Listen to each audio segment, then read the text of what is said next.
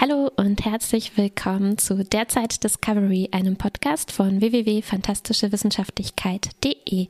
Mein Name ist Martha. Mein Name ist Kuba. Und wir haben heute auch einen Gast bei uns, was uns äh, sehr, sehr freut. Hallo Tanja. Hallo, ich freue mich auch. Herzlichen Dank für die Einladung. Ja, wir freuen uns sehr, dass du zu uns äh, stößt und uns hilfst, ähm, diese Folge und die ganze Staffel aufzubereiten und nochmal äh, durchzudenken. Und ähm, Tanja kennen viele von euch bestimmt als äh, auch unter dem Namen Tau Tau und als Podcasterin äh, bei Trekipedia, wo sie einmal im Monat zusammen mit Peter äh, bestimmte Themen äh, in, innerhalb von Star Trek diskutiert und bespricht quasi serienübergreifend im Detail. Ähm, und vielleicht kennt ihr sie auch als äh, Gast bei anderen Star Trek Podcasts, wie zum Beispiel ähm, bei Data sein Hals, bei Trackgasm warst du schon. Mhm. Ähm, genau, also wir freuen uns sehr, dass du heute auch bei uns zu Gast bist. Na, wie gesagt, ich freue mich auch. sehr schön. Genau, unser Plan für heute ist, dass wir erstmal über die 13. Folge That Hope is You Teil 2 sprechen, die kurz ein bisschen zusammenfassen und einige Momente daraus besprechen und dann wollen wir uns mit ein paar so größeren Themen beschäftigen, die, äh, die uns die ganze Staffel über quasi beschäftigt haben, wie zum Beispiel nochmal genauer auf den Burn, den Brand eingehen, was wir jetzt am Ende so davon halten. Genau, und okay. wir haben das natürlich dann auch serienübergreifend recherchiert und der Podcast wird vier Stunden lang dauern. I wish, aber Leider ja. sind wir hier nicht äh, bei Trekipedia heute. ja, das ist ja auch gut so. Ne? Also wir wollen ja jetzt hier die Staffel betrachten. Genau. Die, der Titel übrigens, That Hope is You, ähm, hat für mich eher beschrieben, was ich mir auch in diesem Podcast wünsche. Die Hoffnung liegt bei euch, mir diese Folge zu entwirren. Sehr schön. Ja, der Titel übrigens, äh, endlich quasi die Auflösung. Ne? In der ersten Folge hatten wir uns gefragt, hä, was ist mit, warum heißt das der Taube is You Part 1? Wo ist ein Teil 2? Und äh, ich war jetzt wirklich überrascht, dass es jetzt noch gab. Obwohl es ja irgendwie naheliegend war, aber ich dachte, es war einfach ein Fehler und sie hatten vergessen, den zweiten Teil davon zu machen. Ich dachte, es war jetzt ein Fehler und ich habe geguckt, so, verdammt, habe ich bei Netflix eine Folge übersprungen oder was ist hier los? Und wer ist eigentlich diese Hope? Wer ist dieses You? Naja, am Anfang hatten sie uns ja tatsächlich andere Folgentitel rausgegeben. Und ich weiß nicht, mhm. ob das Absicht war, um die Fans auch so ein bisschen zu verwirren, weil wir ja auch immer, also spätestens seit der ersten Staffel Discovery sind wir ja irgendwie alle mit dabei und versuchen alle möglichen Rätsel zu finden und zu entwirren. Und bisher haben sie uns da ja auch immer sehr bedient. Und ähm, oder ob sich das einfach so entwickelt hat, ich weiß es nicht. Also ich dachte wirklich äh, eine ganze Zeit lang, dass es vielleicht äh, Teil zwei am Anfang der äh, vierten Staffel geben wird. Ah. Also von daher, aber ich finde es doch ganz schön, dass sie jetzt noch die Kurve bekommen haben und hier den Abschluss geben. Ja, ja der alternative stimmt, spannend Titel, hätte auch sein können. Ja. Der alternative Titel war übrigens A New Hope. Ähm, es, äh, das ist schon eine äh, ja, Vorausdeutung. Diese Folge hat mich sehr an Star Wars teilweise erinnert. Äh, später dazu mehr. Aber lass uns mal die Zusammenfassung machen. Mhm. Genau, vielleicht noch mal kurz äh, der aktuelle Stand. Ne? Nach der letzten Folge sieht das jetzt so aus. Ähm, wir hatten gesehen, dass Osira die Verhandlungen abgebrochen hatte. Ähm, da wird es also gleich damit weitergehen. Und äh, vor zwei Folgen eigentlich hatten wir gesehen, wie Saru, Kalba äh, und Sukal quasi noch auf dem äh, Dilithium-Planeten sind, während Michael es auf die Discovery geschafft hatte mit Book.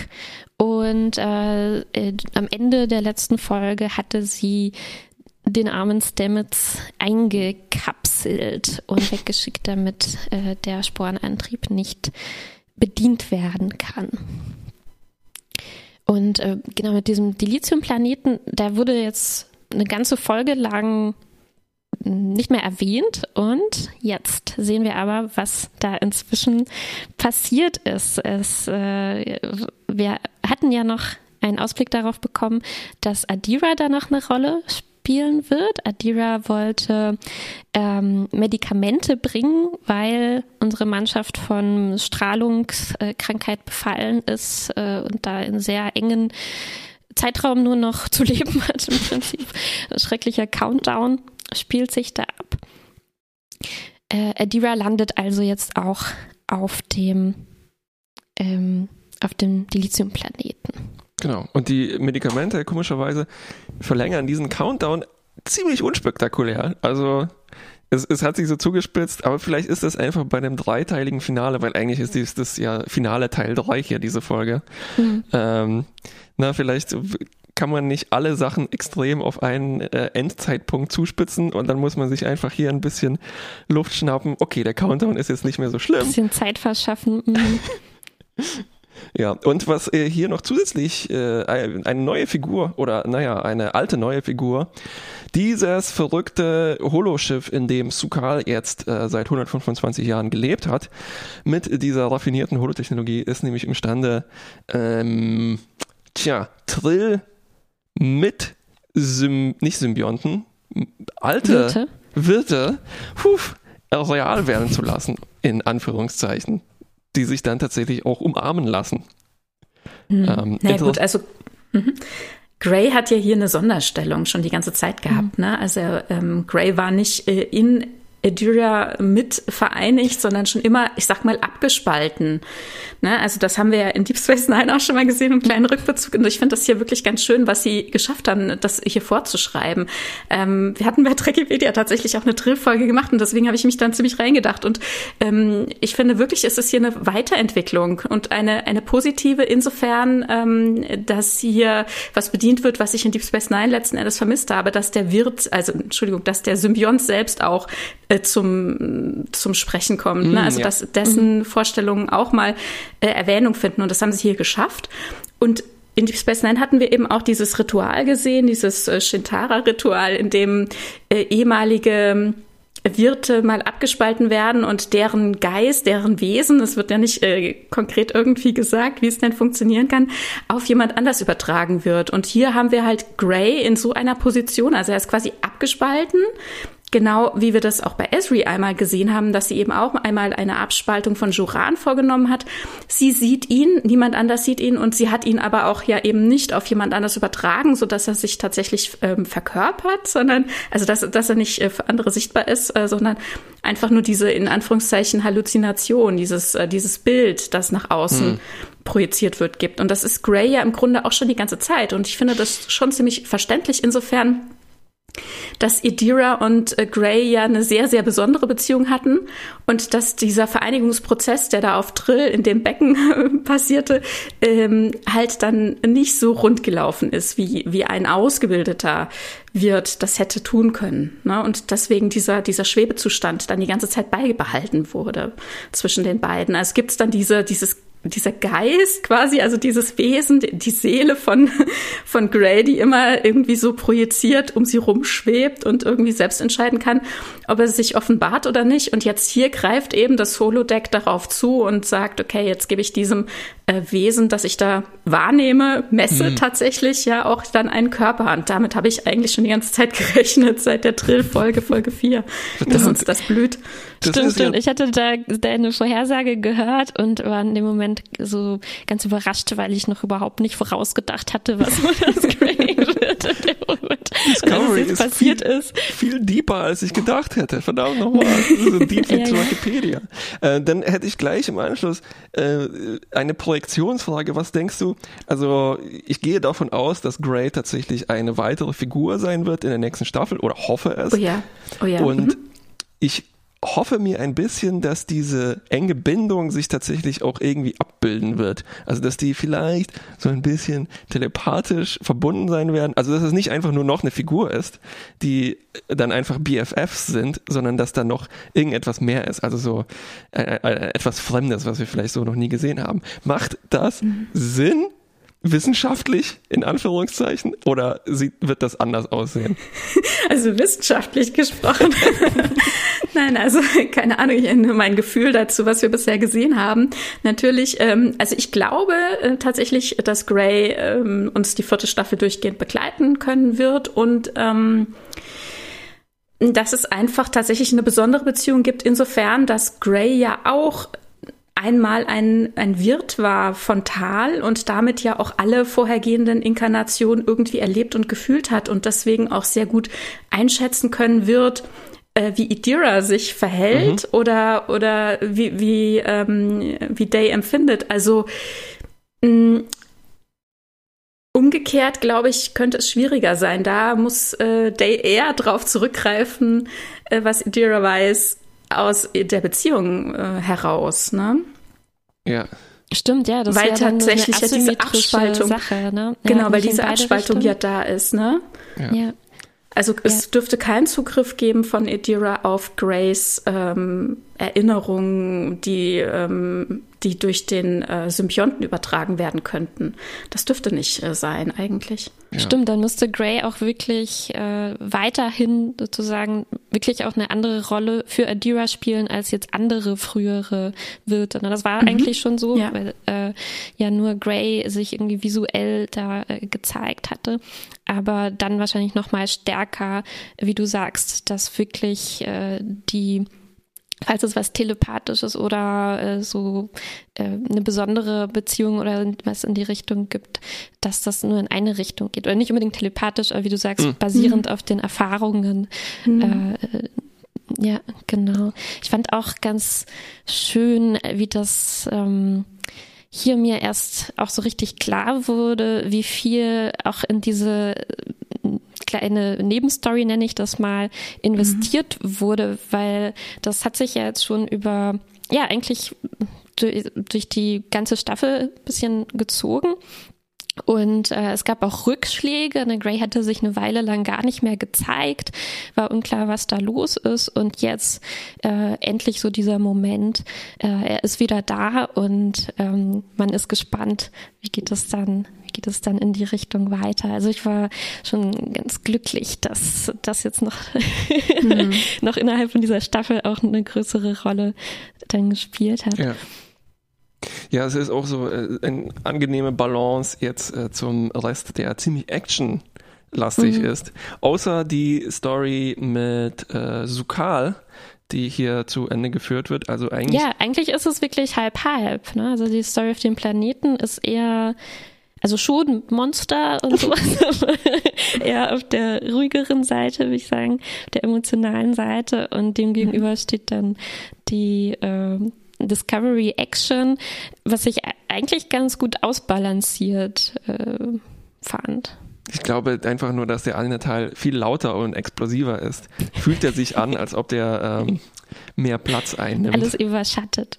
Ja, mhm. ähm, ja jedenfalls ähm, Saru äh, verbringt es ein bisschen Zeit mit Sukal und versucht ihn ganz, ganz, ganz behutsam dazu zu bewegen, ähm, die, die Existenz eines Außenraums überhaupt zu akzeptieren. Behutsam, weil wir wissen, apropos explosiv, Sukal ist mhm. auch explosiv auf eine andere Weise, wenn er zu sehr emotional mitgenommen wird, Panik hat äh, oder trauert eigentlich, dann kann es zu einem oder mehreren Burns wiederkommen. Und wir erfahren auch, ich würde sagen, wenig überraschend, ähm, dass er tatsächlich der Grund war für den großen, großen Burn. Also jetzt ist es nochmal sozusagen schwarz auf weiß. Es war der Moment, als seine Mutter gestorben ist. Äh, eine ziemlich brutaler Szene. Wir sehen eine, nochmal eine Holo-Rückschau, viele Hologramme in, in dieser Serie eigentlich allgemein. Ähm, mhm. Als die Crew der, wie hieß das Schiff? Kileth so ähnlich, ne? Kiew. Ne? Kiew, genau, so wie Kiew, aber mit äh, auf Kelpianisch. Als die alle an Strahlenkrankheit gestorben waren und ähm, tatsächlich der Raum voller Leichen äh, war und dann der kleine Sukal ähm, verabschiedet wurde von seiner Mutter, äh, die ihm dann noch sagte, so ja, ja, nächsten Monat kommt die Föderation und rettet dich. Äh, und das hat ihn so mitgenommen, dass er Panik bekommen hat, äh, verständlicherweise, und ähm, dann durch seine besondere Verbindung zum Dilithium-Planeten äh, den Burn ausgelöst hat. Ähm, genau. Und an dieser, äh, an dieser Schwelle steht jetzt Saru und muss ihn ähm, davon überzeugen, eigentlich das zu machen, was er eigentlich schon wusste, dass er irgendwann machen müssen würde. Dass die Föderation ja. irgendwann abholen kommt. Und da ist sogar mhm. so eine Schaltfläche vorprogrammiert, wo er dann mhm. sagen muss, so, okay, jetzt, jetzt gehe ich raus. Das stimmt. Und das, wir, wir wussten das im Prinzip auch nur, weil wir schon diese große Tür mit den Schlössern und das Monster und so äh, gesehen hatten. Also es gibt was, äh, ich glaube, sie nennen es hier ein Leap of Faith, äh, ne, den man machen muss, so wie Indiana Jones irgendwie ins Nichts äh, treten und daran glauben, dass es gut geht. Und ähm, das ist für Sukal der Moment, wo er die Holo-Umgebung im Prinzip abschalten muss ne, und nochmal gucken, diese, also nochmal diese Aufzeichnung äh, sich auch dann in, in, auf, anschauen und in Erinnerung rufen kann, was damals passiert ist. Ähm, und dann gibt es eigentlich noch einen dritten Handlungsstrang, der sich so in ein paar kleinere äh, Stories äh, verteilt. Und zwar, das ist jetzt der Action-Teil und der besteht aus ähm, ja, Schiffen, die innerhalb von Schiffen sind und die von unterschiedlichen Fraktionen be bekriegt werden. Also wir haben ein paar Book und Michael, die sich zum Computerkern durchballern wollen, um dort einen Reboot zu machen. Dann haben wir die Crew der Discovery, also mit Anführerin Captain Tilly, äh, die äh, ja den Plan haben, der ihnen von Michael verraten wird, dass man vielleicht die Warp-Gondel absprengen könnte, um aus dem Warp zu fallen, weil, warum? Wir sind nämlich insgesamt in einer Verfolgungsjagd noch. Mhm. Zusätzlich. Da geht echt viel ab auf einmal. Ne? Also sie müssen wirklich buchstäblich eine Bombe platzieren, also dahin gehen, ne, wenn ich das richtig verstanden habe, die Bombe platzieren mhm. und das tatsächlich dann äh, sabotieren, äh, sich selbst, die Discovery sabotieren, um ähm, einholbar zu werden. Genau. Und wie ist es dazu gekommen, dass es jetzt diese Verfolgungsjagd gab? Ähm, das war jetzt keine rhetorische Frage, sondern eine konkrete Frage. Die Verhandlungen, die Verhandlungen im Hauptquartier zwischen der Föderation, also zwischen Vance und äh, Osira, sind gescheitert. Also Vance stellt ja quasi Forderungen, die sie nicht erfüllen kann. Sie ist nicht bereit, ähm, dann halt auch selbst ihre eigene Rolle quasi äh, vor Gericht zu stellen oder zu hinterfragen und zurückzutreten, wenn es zu dieser Vereinigung kommen sollte. Und ähm, ja, deswegen kehrt sie zurück äh, zur Discovery und äh, setzt alles dran zu entkommen mit der Viridian ja auch, die ja auch mittlerweile äh, oder ist sie, ist sie drin? Nee, ne, die ist draußen. Das weiß genau, ich gar nicht so genau. Es. Das, das hat mich auch sehr verwirrt. Das meintest du mit Schiffen in Schiffen, ne? Also, ja. Zu irgendeinem Zeitpunkt befindet also, sich die Discovery in dem anderen Schiff, richtig? Na, ganz am Anfang sind sie noch innerhalb äh, dieses äh, Verzerrungsfeldes äh, des Hauptquartiers. Ne? Ja. Und ich glaube, die Viridian ist draußen und schießt von draußen dagegen. Ja, ja, ja. Und die Discovery schießt drinnen von, wild um sich. Von innen um sich, genau. Ja ja. Genau. Und da sind ja auch wahnsinnig viele Schiffe, ne? Und die kriegen es aber nicht hin. Also beziehungsweise die, äh, die Scheu ist halt auch erstmal da, die Discovery zu zerstören. Aber es würde ja halt für innen wahrscheinlich auch einiges bedeuten. Man schießt ja nicht vor seiner eigenen Haustür jemanden in, in eine mhm. Riesenexplosion. Ich weiß es nicht. Also, abgesehen davon ist das Schiff ja tatsächlich äh, schützenswert und ähm, Vance ist dann aber bereit, ähm, es zu opfern, auch mit allen, die noch an Bord sind. Und ähm, ja, äh, Michael kann ihn überreden, dass es äh, andere Lösungen gibt, äh, weil die Viridian ist ja jetzt auch schon kurz davor, ihre Pestizide auszulassen. Das war auch Und noch da, ja. Ja, da bin ich mir da nicht sicher, ob mittlerweile eben schon die, dieses Verzerrungsfeld, also die Schu das Schutzschild sozusagen ja, ja. des Hauptquartiers gefallen war, weil sie mhm. sagt, jedes Schiff würde, ähm, würde durch die giftigen Splitter dann letzten Endes komplett vergiftet sein. Und das ist so ganz klar bei mir das dann wieder nicht, aber mhm. naja. Ähm, Niva ja, ja. kommt ja auch noch äh, zu Hilfe, denn Michael hatte letzte Folge ja noch einen Hilferuf abgesetzt in Richtung ihrer Mutter und Niva und Also kommen da jetzt auch noch mal eine Flotte, um zu verstärken? Ja. Ich habe an diesem, diesem Moment völlig vergessen, wer Nivar nochmal war. 30 bis 40 Minuten gebraucht, bis wir am Ende tatsächlich die äh, nivarianische Präsidentin gesehen haben. Ach, das war Vulkan. Ach ja. genau, wir sehen dann am Ende noch Terina, ja, die Terina. wieder in Verhandlungen gehen mit der Föderation um genau. einen Eintritt äh, mhm. anzubahnen. Und, mhm. diese und die Idee ist dann auch von diesem äh, äh, Bombensabotage, dass man dann sozusagen aus dem Warp fällt und dass dann äh, auch unter anderem Nivar ein, einholen könnte und zu Hilfe kommen könnte. Ja, wer, ja genau. Ja, also bei diesem, bei diesem, äh, bei diesem Bombendings da, also da habe ich eine ganze Weile lang gebraucht, bis ich mhm. verstanden habe, was sie denn überhaupt da machen, weil dann eigentlich sind ja die Warp-Gondeln mittlerweile außerhalb des Schiffes. Die sind ja mhm. gar nicht mehr verbunden. Also sie können dran gehen, aber sie sind ja eigentlich, schweben ja eigentlich frei. Und ich dachte, ja. okay, wo willst du denn die Bombe platzieren? Also vielleicht mhm. an der Kopplung quasi, an dem Schalter, aber es wird ja dann der Blick in die Gondel gezeigt. Ja. ja. Und dann dachte ich, hm, ist das jetzt quasi seitlich an dem, an dem Teil, wo die Gondel mal andocken würde? Oder ist es die Gondel tatsächlich selbst? Ich weiß nicht, ob sie sich da so sicher waren. Auf jeden Fall in der Großaufnahme. Ich musste dann zurückspulen und gucken. In der Großaufnahme waren die Gondeln tatsächlich am Schiff dran.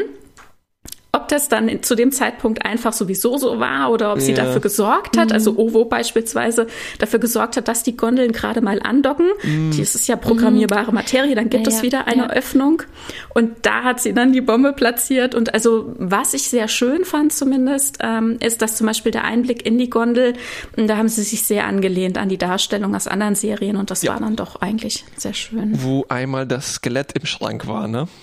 Ja, zum Beispiel Utopia Planetia, genau. genau. Also der Fall Utopia Planetia, siebte Staffel TNG. Mhm. Ja, weil sonst ist es ein bisschen, als ob man eine WLAN ein WLAN-Kabel mit einer Schere durchschneiden wollte, ne? ja. ah, naja, sie hätte den Router hochgejagt. ja, genau. Und die, diese Verfolgungsjagd war, sind die eigentlich dann zu dem Dilithium-Planet geflogen, um da was zu erledigen, oder sind die einfach nur losgeballert, um abzuhauen. Das habe ich nee, auch nicht so ganz verstanden. Sie wollten schon zum Dilithium-Planeten, genau. Ja. ja. Stimmt, die haben ja auch aus Book äh, in grausamer Folter äh, die Koordinaten äh, versucht rauszupressen und Schrägstrich ihn versucht auch noch reinzuprügeln, äh, der äh, Sporenantriebsnavigator zu werden, weil er durch seine besondere emotional, telepathisch äh, Kraft so die Rolle von Stamets ersetzen können wird. Genau, naja, er ist ja tatsächlich in Verbindung mit, mit Flora und Fauna sozusagen, kann mhm. sprechen mit Pflanzen und mit Tieren. Und und, und das Pilzen. ist natürlich, ja, und dann natürlich auch Pilzen. Das ist die beste Voraussetzung, ja. Und wir ja. haben hier jetzt das, äh, das tolle ähm, Interface, ne? also hier die Palmolive-Lösung von Adira. also kann er einfach reingreifen und ähm, die Verbindung herstellen. Ja, Genau. Und es dauert nur einen Moment, da haben wir so einen Mini-Mini-Countdown, ne, wo die Discovery mittlerweile gefressen von der Viridian innerhalb ah, ja, dieses genau. Schiffes ist. Dann muss die Discovery den Warpkern abstoßen, der da den Schacht runtergerumpelt kommt. Und ich dachte, oh, zum Glück explodiert der jetzt noch nicht, sondern der explodiert im exakten Moment, wo dann Book äh, sich zusammengerissen hat und die Palmolive-Lösung äh, ja, benutzt hat. Ja, äh, ich, ich weiß, dass, dass es sehr kritisch von manchen gesehen wurde, wieso die Viridian überhaupt in die Luft gesprengt wurde, obwohl man ja mittlerweile wegspringen kann. Also der hm. ursprüngliche Gedanke war ja, wir sprengen uns frei, aber wenn wir sprengen, dann müssen wir vorher weg. Ah ja, dann springen wir vorher weg, mhm. aber warum sprengen sie dann überhaupt noch den Bobcan in die Luft? Also ich denke mir, es ist schon durchaus verständlich, dass sie ihre Verfolger und ähm, ähm, also ich meine, das sind die ja Bösen. wirklich, äh, das sind die bösen Leute, ja. Also dass man die dann irgendwie ähm, flugunfähig beziehungsweise äh, ja, töten will, das ja. kann ich dann schon verstehen. Ne? Das wurde, wurde glaube ich, sehr angekreidet teilweise. Ah, ja. Mhm. ja, ja, genau. Aber und, äh, die Viridian wäre ja direkt hinterher geflogen. Ne? Also dann hätten wir ja nichts gewonnen quasi. Ja, denke ich auch genau. Und dazwischen hatten wir ja auch noch den Showdown im Prinzip zwischen Michael mhm. und ähm, Osira, wo dann auch wirklich nochmal ganz, ganz klar wird. Ne, wir haben, äh, Kuba, du hattest schon die Folterszene äh, erwähnt, also jetzt wird uns auch nochmal ganz deutlich gezeigt, äh, ja, äh, mag sein, dass Osira wirklich an in der Kooperation mit der Föderation irgendwie interessiert war, aber sie hat schon sehr böse Mittel, natürlich kriegen wir nochmal ganz deutlich gezeigt, die sie ähm, skrupellos benutzt. Auch Aurelio hat sich inzwischen von ihr abgewandt und ähm, ja, es, dieser Showdown findet dann im, im äh, äh, Data Core äh, mhm. statt, in so einem Re Rechenzentrum, im Serverraum. Ja, Im Serverraum des Rechenzentrums, korrekt. Im Serverraum des Rechenzentrums, richtig. Und äh, äh, ganz cool fand ich, wie Michael dann in so einen Block aus programmierbarer Materie ne, reinfällt, wie Han Solo fast da eingeschlossen wird, sich dann aber nochmal rauskämpfen kann und äh, es schafft, äh, Osira zu überwältigen und eigentlich in dem Moment ähm, fand ich, war mir schon relativ, wurde uns schon relativ klar gemacht, dass das Ziel jetzt schon auch ist, ähm, die zu besiegen. Ne? Also es, mhm. diese Verhandlungen sind ja ganz klar gescheitert mhm. und ähm, irgendwo war es dann auch äh, eine Fortsetzung davon am Ende, dass sie die dann versuchen, äh, endgültig loszuwerden mit diesem Warp-Kern. Äh, Ausstoßung. Ja, naja, und Osira hat es ja direkt auch direkt äh, gesagt, ne? Also ähm, die Verhandlungen sind gescheitert, jetzt machen wir sie alle platt. Die Föderation muss äh, sterben. Ja, also genau, genau. Und es geht ja auch darum, sie dann so schnell wie möglich einzufangen, bevor mhm. sie zu diesen ganzen Planeten kommt und alles platt. ich fand es, ja irgendwie verständlich, aber dann war ich auch ein bisschen enttäuscht, weil ich habe diese, ich habe Verhandlungs-Osira mehr genossen jetzt als mhm. die super böse Osira, die sich dann, ja, ja. Ähm, also halt im sechsten Faustkampf, ähm, das ist natürlich auch die logische der logische Abschluss zu dieser äh, stirb langsam ähm, äh, Szene, äh, naja, nee, Handlungsstrang, wo ähm, natürlich Book und Michael sich durchgekämpft haben, durchgeballert haben durch das ganze Schiff und natürlich muss am Ende ein Faustkampf erfolgen. Ne? Und das ist dann halt Osira, aber ich hätte mir gewünscht, dass sie halt vielleicht mehr so die halt diese pragmatische Realpolitikerin bleibt, die halt, mhm. also so wie wir auch viele böse Leute in der Politik haben, ne, die mhm die würden jetzt keinen Faustkampf machen, aber die sind trotzdem böse. Ne? Also ich weiß ja, nicht. Also, ja. es wurde ich, dann doch sehr ähm, typische Bösewichtsszene. Ja, ja. Äh, ich habe eigentlich beide genossen, Verhandlungs-Osira, aber auch böse Osira. ähm, aber gerade deswegen hatte ich schon die Hoffnung, dass sie uns vielleicht dann eben auch in Staffel 4 erhalten bleibt und dass das dann noch weiter äh, entwickelt wird. Das ähm, wird es wohl leider nicht ja. sein. Was war eigentlich dieser Schrank mit dieser programmierbaren Materie? war das einfach ein Schrank, wo ja, irgendwo müssen wir diese programmierbare Materie aufbewahren. Ja, ich glaube, im Serverraum steht noch so ein menschenhoher Schrank. Hoffentlich fällt dann, ist, lehnt sich da, und dann war ein ganz kleines Schild, bitte nicht dagegen lehnen. Naja, es ist halt wie so ein Schrank, weißt du, wenn du ins Sekretariat gehst und fragst, haben Sie bitte ein paar Büromaterialien für mich? Und fragst halt, haben Sie ein bisschen programmierbare Materialien, äh, Materie für mich? Ja. Stimmt, Programmiermaterialien ja, sind so kleine Post-its, ne? genau, auch schön, als, als Michael dann wieder rauskam, als sie dann noch so ein paar Pixel ausgespuckt ja. hatte, ne? so, und dann purzelt es. Ähm, ich denke, vielleicht ist es irgendwie eine Art Interface, ne? Vielleicht kann man dort mhm. irgendwie Dinge eingeben oder, ähm, also ich meine zum Beispiel ja auch die normalen ähm, Displays sind ja jetzt auch irgendwie mit programmierbarer Materie, die sich dann also ich verstehe ja nicht, wie es funktioniert, aber sie sagen, es passt sich ja ganz wundervoll an einen an und es mhm. ist ja so schön kühl und glatt und ach, es ist so angenehm. Also Vielleicht ist das auch einfach eine riesengroße Eingabefläche. Ja, das stimmt. Vielleicht hat sich der, der Admin sozusagen, der da arbeitet, ne, an diesem Data Core, das halt so gestaltet, auf sich angepasst und vielleicht ja. bedient er es am liebsten so, dass er sich vollständig da reinbegibt. ja, wir wissen ja aber auch nicht, wer das dann ist. Ne? Also genau. wer weiß, welche Ausmaße dieser, diese Person hat. Ne? Kann ja auch jemand ganz Großes sein oder so. Ja, stimmt, ist ja auch alles sehr groß. Ja. Es ist eine Hand.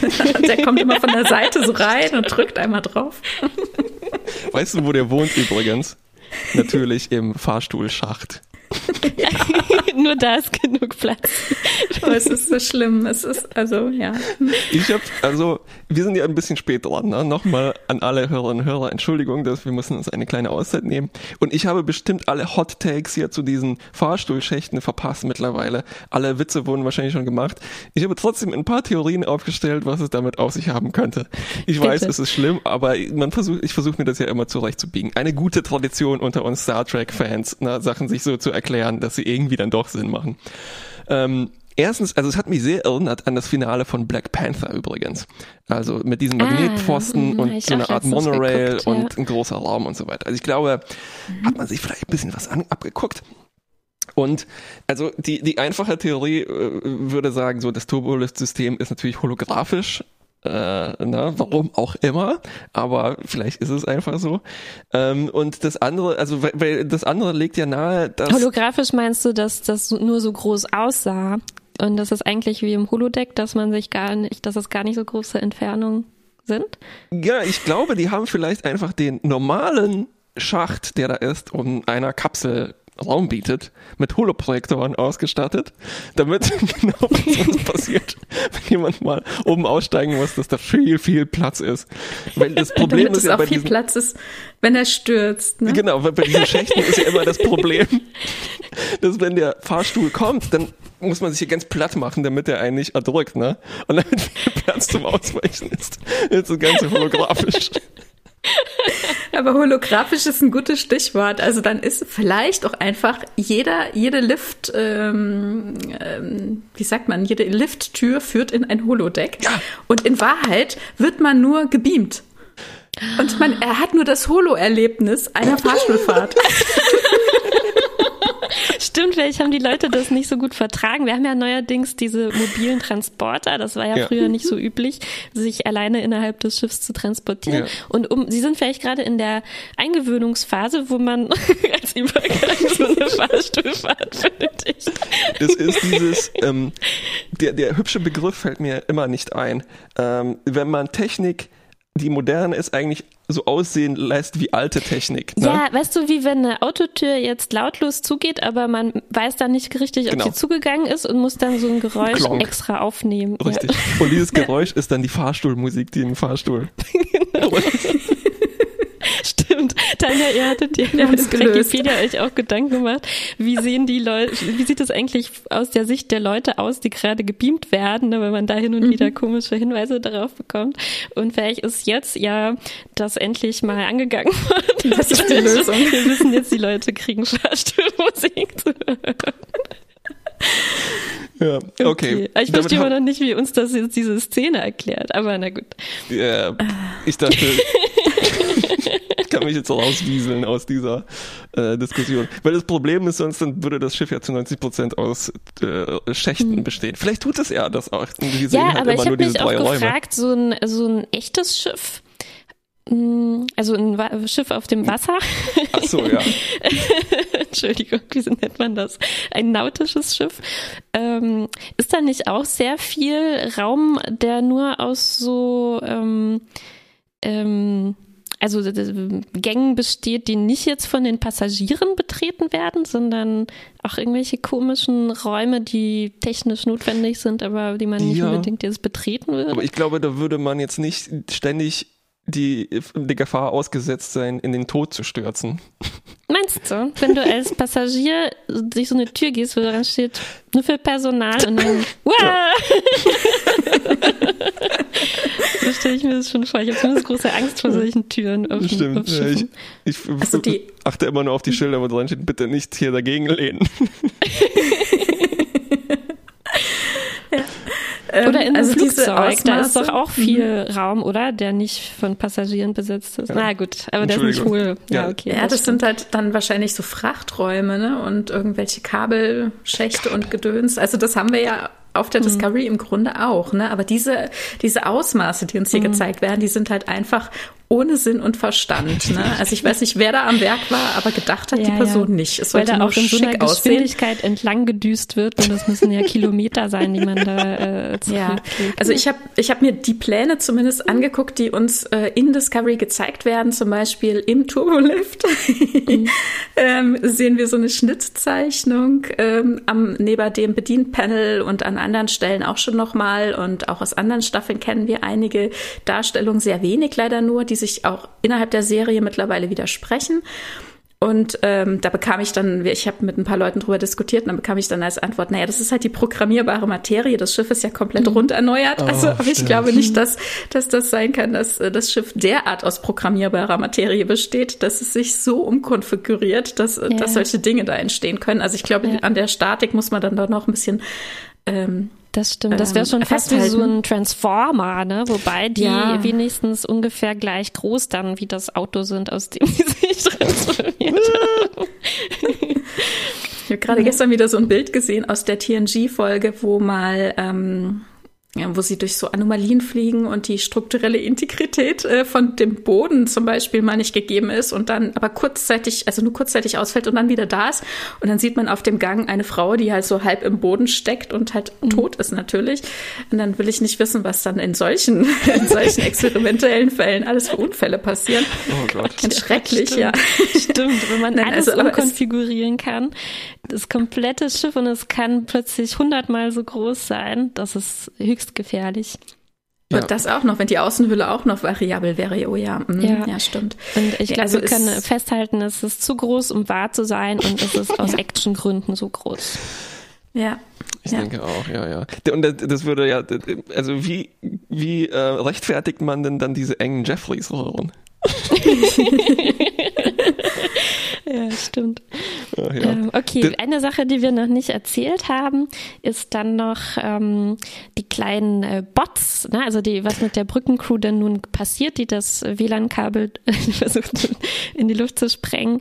Ähm, also es läuft dann so ab, dass äh, Owo Shikun quasi die Hauptrolle übernimmt bei dieser Mission, weil sie äh, mehr, mehr Training hat, äh, im Prinzip die Luft anzuhalten, weil das ist, das ist dann das limitierende der limitierende Faktor, wie lange sie da ohne äh, äh, Luft äh, langgehen können, um die Bombe zu platzieren. Und sie bekommen noch Unterstützung von den kleinen Robotern, die die äh, Sphären Daten oder die Sphärenpersönlichkeit, die sie jetzt geworden ist, äh, enthalten. Und sie schaffen das zusammen, so kann man das vielleicht äh, kurz zusammenfassen. Ja, und es gibt noch, apropos Limitierungen, also da habe ich die Limitierungen, die künstlichen Limitierungen ganz besonders gespürt. Also einerseits haben wir die Szene, wo Obo dann äh, dann doch fast auch die Luft ausgeht, trotz ihres Tauchtrainings. Sehr praktisch, dass wir eine Taucherin an Bord hatten. Mhm. Ähm, ist eigentlich immer gut in, im Raumschiff, ne, wenn man mal mhm. mit Luftmangel konfrontiert sein könnte. Ähm, dann bricht sie zusammen und dieser kleine Roboter kann sie dann irgendwie nicht so richtig noch in die schützende Zone schleppen und dann am Ende doch muss ich aber irgendwie opfern. Ne?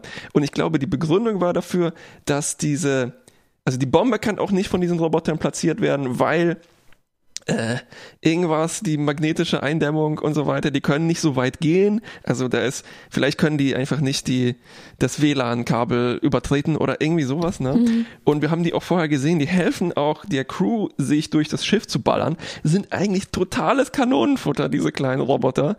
Und ich hatte, in der letzten Folge dachte ich schon, oh Gott, oh Gott, wenn die alles wissen, was diese Sphäre weiß und quasi in unendlicher Menge noch verfügbar sind, dann ähm, hat man hier vielleicht ein narratives Problem sich aufgehalst, weil im Prinzip könnte man die jetzt einfach alles machen lassen. Ne? Die sind hyperintelligent, ähm, sehr zahlreich, fliegen, haben kleine Hände, süße Augen, also kann man eigentlich alles erreichen. Ein und bisschen overpowered, ne, würde man vielleicht in einem Computerspiel sagen. Und jetzt sind sie tatsächlich ziemlich nutzlos. Also ich war dann irgendwie erleichtert, dass sie so wenig zu tun haben und auch ähm, ja erstaunt, dass sie ja so schwach schwach sind. Ne? Mhm. Und dann am Ende. Ja, aber vielleicht mussten sie das eben gerade so äh, erzählen, ne, um äh, zu verhindern, dass die so übermächtigen Hauptfigur dieser Serie werden. ja. Tanja, wie fandst du die kleinen, süßen Ewoks? ja, ähm, also ich, ähm, ja, also diese ganze Thematik mit den Sphärendaten hat mich schon so auch ein bisschen gestört, die Staffel über, insofern, dass sie hier versuchen, Calypso quasi, also diesen Shorttrack Calypso ähm, quasi in eine Staffel zu gießen, aber halt die Handlung nicht so übernehmen können. Mhm. Und deswegen sich dann kleine Dinge rauspicken und die hier in diese Staffel reinstecken. Und ähm, das hat ja viele Fans auch sehr beschäftigt, insofern, dass sie gesagt haben, oh, wie kommen wir denn dann noch bei Calypso raus? Wie kann denn das sein? Das widerspricht sich doch da und da. Aber es ist ja dann am Ende tatsächlich so gekommen, dass es nur ähm, ähm, ja, wie sagt man, metaphorisch ist, dass es äh, mhm. sich halt anlehnt. Also der Shorttrack war Grundlage für die Inspiration der Staffel, für, die, für den kompletten Plot. Und jetzt muss man irgendwie mit diesen Sphärendaten noch umgehen. Und wir kennen ja eben Sora aus dem aus dem Shorttrack und irgendwas muss da ja passieren und dann kam die halt einmal vor und ich fand das äh, schräg, ne? Dass, ähm, dass Saru ja, das war als Saru eine Hilfe brauchte und dann genau. plötzlich spricht der Computer zu ihm mit dieser weiblichen Stimme, die man, was man auch sehr schwer einordnen kann, wenn man diesen Shorttrack-Film dazu nicht gesehen hat. Ne? Also da, genau. die Verbindung ja. herzustellen zu diesen Sphärendaten, und was passiert da? Also ich war verwirrt. Ich hatte zwar die Shorttracks gesehen, aber äh, ich hatte schon den Eindruck, huch, habe ich jetzt hier was verpasst oder ja. ja, das ist, das ist natürlich heftig insofern, dass der auch äh, bisher ja gar nicht war der veröffentlicht worden? Gehört er zur ersten oder zur zweiten Staffel Short Tracks? Äh, der, der, muss auf Netflix gewesen sein, weil ich habe nur ja, die Netflix Short Tracks gesehen mhm. tatsächlich. Okay, ja. ja. stimmt, dann ist es erste Staffel. Okay. Mhm. Ja, also ich habe die Stimme gleich erkannt und ich habe ja auch hinten die Projektion am Display gesehen oder also was mhm, da, ja. da hat, war ja auch die Referenz auf diese Sphäre und dass dann aber so nachlässig damit umgegangen wurde, dass das so ignoriert wurde, hat mir halt gezeigt, dass das Ganze nicht zu ernst zu nehmen ist. Ne? Mhm. Also die ganze Staffel über, das hat mich dann entspannt, aber es ist halt auch ein bisschen schade äh, gegenüber des, dieser Idee einfach. Dann hätte man es vielleicht besser von Anfang mhm. an gelassen. Ne? Mhm. Und jetzt muss man der ganzen Sache noch irgendwie ähm, ein Ende geben und jetzt mündet das eben in diesen ja doch ein bisschen albernen Bots. Also ich kann es mir höchstens so erklären, dass diese also, weil im Grunde diese Bots, die repräsentieren ja Sora nicht wirklich. Ne? Also die, mhm. die Stimme, die wir gehört hatten in der einen Folge aus dem Computer, die mit Saru sprach, ähm, das ist ja nicht wirklich ähm, in den Bots wiederzufinden. Also diese ja, Art. Nicht nur die Stimme, ne, sondern auch die Persönlichkeit. Die Art, genau, die Art, äh, mit Dingen umzugehen und zu agieren, zu denken. Ähm, also kann ich mir nur vorstellen, dass sie quasi äh, sich aufgespalten hat. Also dass diese Datenmenge mm. in päckchenweise in diese Bots geladen werden musste und dass dann quasi so Kinder rauskommen. Mhm. Und so erklärt sich dann mhm. für mich halt auch am Ende hier diese, die, die Handlung. Ne? Also dass dann dass sie hilfreich sind, aber halt selbst auch nicht so wahnsinnig viel dann mit dazu beizutragen haben, beziehungsweise dann, wenn es halt wirklich schlimm wird, ähm, sich im, im, Zweifelsfall dann hier eben für Ovo zum Beispiel opfern, was wir aber am Ende mhm. sehen, dass ja gar kein so großes Opfer dann letzten Endes war, denn er kann ja repariert werden. Mhm. Das, ja, ja, vielleicht so ein bisschen ähnlich vorstellbar wie ähm, äh, wenn zum Beispiel, ähm, sagen wir, Datas Erinnerungen in, ein, in, in diesen Before mhm. übertragen werden mhm. und dann hat er zwar im Prinzip diese Fakten oder so im Kopf, aber jetzt nicht die Erfahrungen und ähm, also was äh, die Data Uff, hatte. Ja. Vielleicht kann man sich diese Bots irgendwie so vorstellen, dass die wie neu geboren sind, aber mit schon eine Enzyklopädie im Kopf oder ja, stimmt, stimmt. ja, wir wissen ja auch nicht genau, wie das äh, zustande kam. Also die Sphärendaten selbst mhm. waren ja erstmal nur gerettete Daten und kein mhm. Bewusstsein, mhm. soweit ich ja, das verstanden ja. habe, und hat sich erst in Kombination mit dem Discovery Computer zu dieser Sora, also ich nenne sie jetzt einfach weiterhin so, auch wenn sie mhm. in dieser Staffel gar nicht so genannt wurde, um es irgendwie zu differenzieren, mm, entwickelt. Und Jetzt äh, wieder die Auslagerung aus dem Computer könnte ja eben auch dazu führen, dass es wieder erstmal nur vielleicht pure Daten mit neuen Erfahrungswerten sind, die sich jetzt in diesen Bots äh, wiederum neu zu kleinen Persönlichkeiten ähm, äh, mhm. bilden. Ich weiß auch nicht. Ja. ja, ja. Also ich hatte mit dieser Sphäre auch so meine Schwierigkeiten zu verstehen, wie die gemeint ist, weil ich hatte schon auch das Gefühl, dass sie fast schon über die ursprüngliche Sphäre, ne, also dieses Ding da im was sie gefunden haben, schon auch so gesprochen haben, als wäre das irgendwie eine Person. Also dass es mhm. sehr schade und traurig und schlimm wäre, wenn das jetzt zerstört wird. Nicht nur wegen dem Wissen, sondern irgendwie auch, als wäre das jemand, den man retten muss oder so. Und das ähm, irgendwie fand ich die, ja, die ganze Zeit irgendwie schwer zusammenzubringen, damit, dass sie es doch die ganze Zeit als Sphere Data be be also bezeichnet haben. Also schon ja. eher eine Ansammlung von Daten ja. und nicht wie ein jetzt ja, der Name übrigens von diesem Bot, Gehirn der am Ende übrig bleibt, äh, der overgerettet hat, war Sphere Before. Oh nein. Ja, also ich glaube tatsächlich, dass dein Bild, Martha, hier gut passt mit äh, Data und ähm, der, der Speicherung seiner Erinnerungen und Erfahrungen und dann die Übertragung auf Before. Also ich glaube auch, dass die, dass die Sphäre selbst über die Jahrtausende sich entsprechend entwickelt hat und quasi so ein äh, ähnlicher Charakter gebildet hat, wie beispielsweise wir Data kannten. Aber nur die reine Datenspeicherung hat halt diese Persönlichkeit nicht gerettet, die ist halt trotzdem gestorben, ne? Also so mhm. habe ich es verstanden. Irgendwie so wird es mir mhm. irgendwie gezeigt, zumindest habe ich das Gefühl. Genau, und dann in der, bei der Verschmelzung oder so mit der Discovery, nee, man konnte das ja auch dann nicht mehr auf trennen, ähm, ist dann nochmal was Neues entstanden, oder? Mhm. Sora wahrscheinlich dann und jetzt nochmal was Neues bei der Übertragung in diese wow. Roboterkörperchen. Wie viel Arbeit man hier mitbringen muss, um das Ganze zu entfädeln. Ne?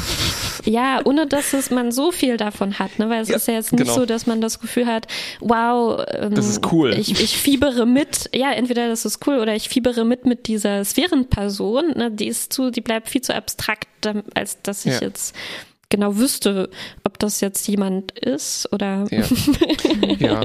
lass uns mal ähm, so langsam zum zumindest zum Ende der Handlung kommen und dann können ja. wir vielleicht mhm. noch ein paar allgemeinere Sachen besprechen. Eigentlich kommt auch nur noch der Epilog, ne? Also genau. Also, beziehungsweise äh, ja. die Discovery kommt dann tatsächlich noch beim Dilithium-Planeten an, äh, nachdem Book springen konnte und sammelt unsere Leute ein. Ähm, also alles gut gegangen in der. Hinsicht. Und dann kriegen wir ja fast schon wie so eine Montage, ne, mhm. ne, noch aus so mhm. nach, nach ähm, Spannszenen. Ja, so, so Freeze-Frames und was ist aus ihnen geworden ne, nach dem Film. Ja, ja stimmt. Ja, die, äh, genau, wir haben ein Freeze-Frame von der toten Osira. Die Emerald Chain hat sich einfach in nichts aufgelöst.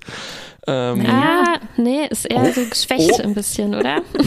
ja, geschwächt. Jetzt erstmal kopflos, ne? Also wir wissen ihren, ihren, ihren, ich will mal sagen, Titel oder so richtig äh, nicht, ne?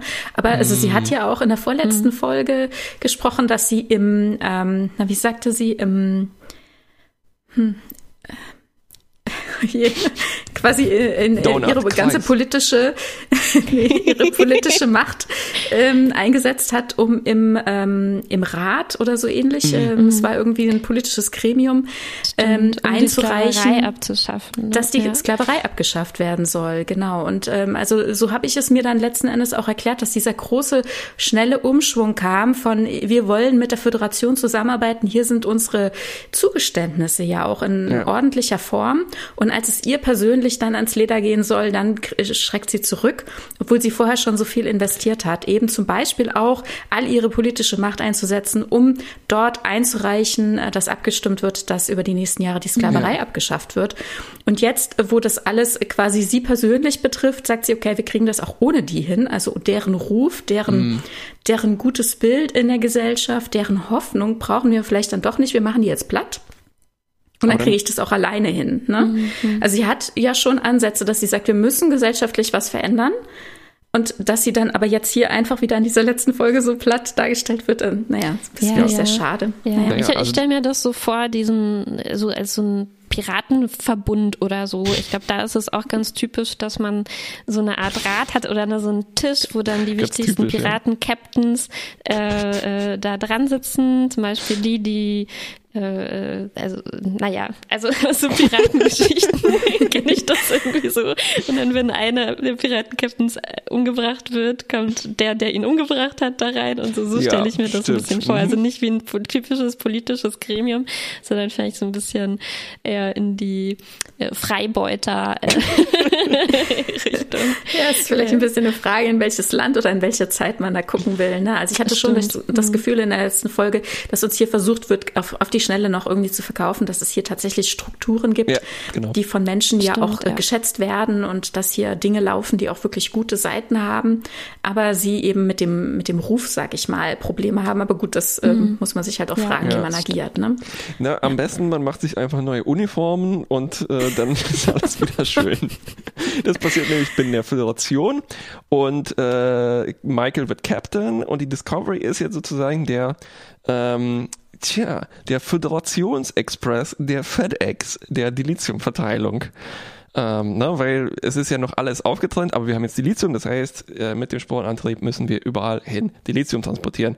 Habe ich das wenigstens richtig verstanden?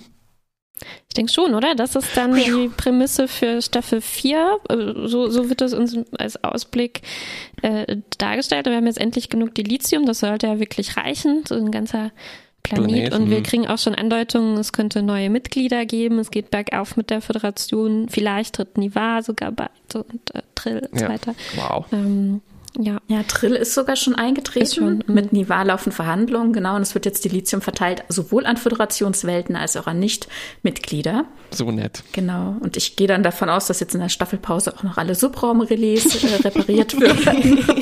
endlich mal. Das hätte ich mir vorher so sehr gewünscht. Jetzt ist Zeit. Jetzt genau. Und äh, Saru und Sukal auf Kamina ihre Arme weit. Na, Saru oh, hat ja. sich ein bisschen Urlaub gegönnt, um, um da mit seinem äh, neuen Kumpel abzuhängen. Ja, wurde genau. das genauer gesagt, ob da, da, wie lange er da bleiben möchte und mm -mm. ob er zurückkommt? Bis nee, auf weiteres. Und er gibt äh, explizit das Kommando an Michael ab, ja. Mhm. Genau. Aber so schnell wie das Kommando da wechselt, weiß man eigentlich nicht so richtig. Stimmt, könnte eigentlich zu Staffelbeginn, Staffel 4 schon wieder bin ja. gespannt. Wir waren eigentlich auf der Discovery noch nicht Captain. Da, so müssen wir das sagen. Bestimmt dieser Bot, die Sphären, die Sphären Before wird jetzt Captain. Ich glaube, dieser riesige Administrator.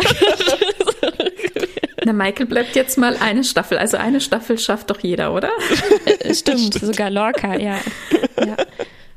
Ah ja, richtig. Oh Mann, ich habe so viel vergessen schon aus dieser Serie. Mm. Peinlich. Ähm, ja, Let's Fly. Let's Fly äh, in die zweiten Teil dieser Episode.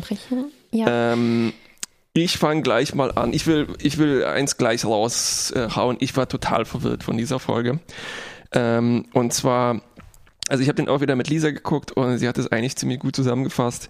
Sie war so verwirrt, vor allem von den Action-Teilen, also wo ist jetzt wer und was machen die und welches Schiff ist jetzt in welchem, dass es auch schwierig ist, da tatsächlich so Spannung zu empfinden. Also das ist dann so ein bisschen Berieselung.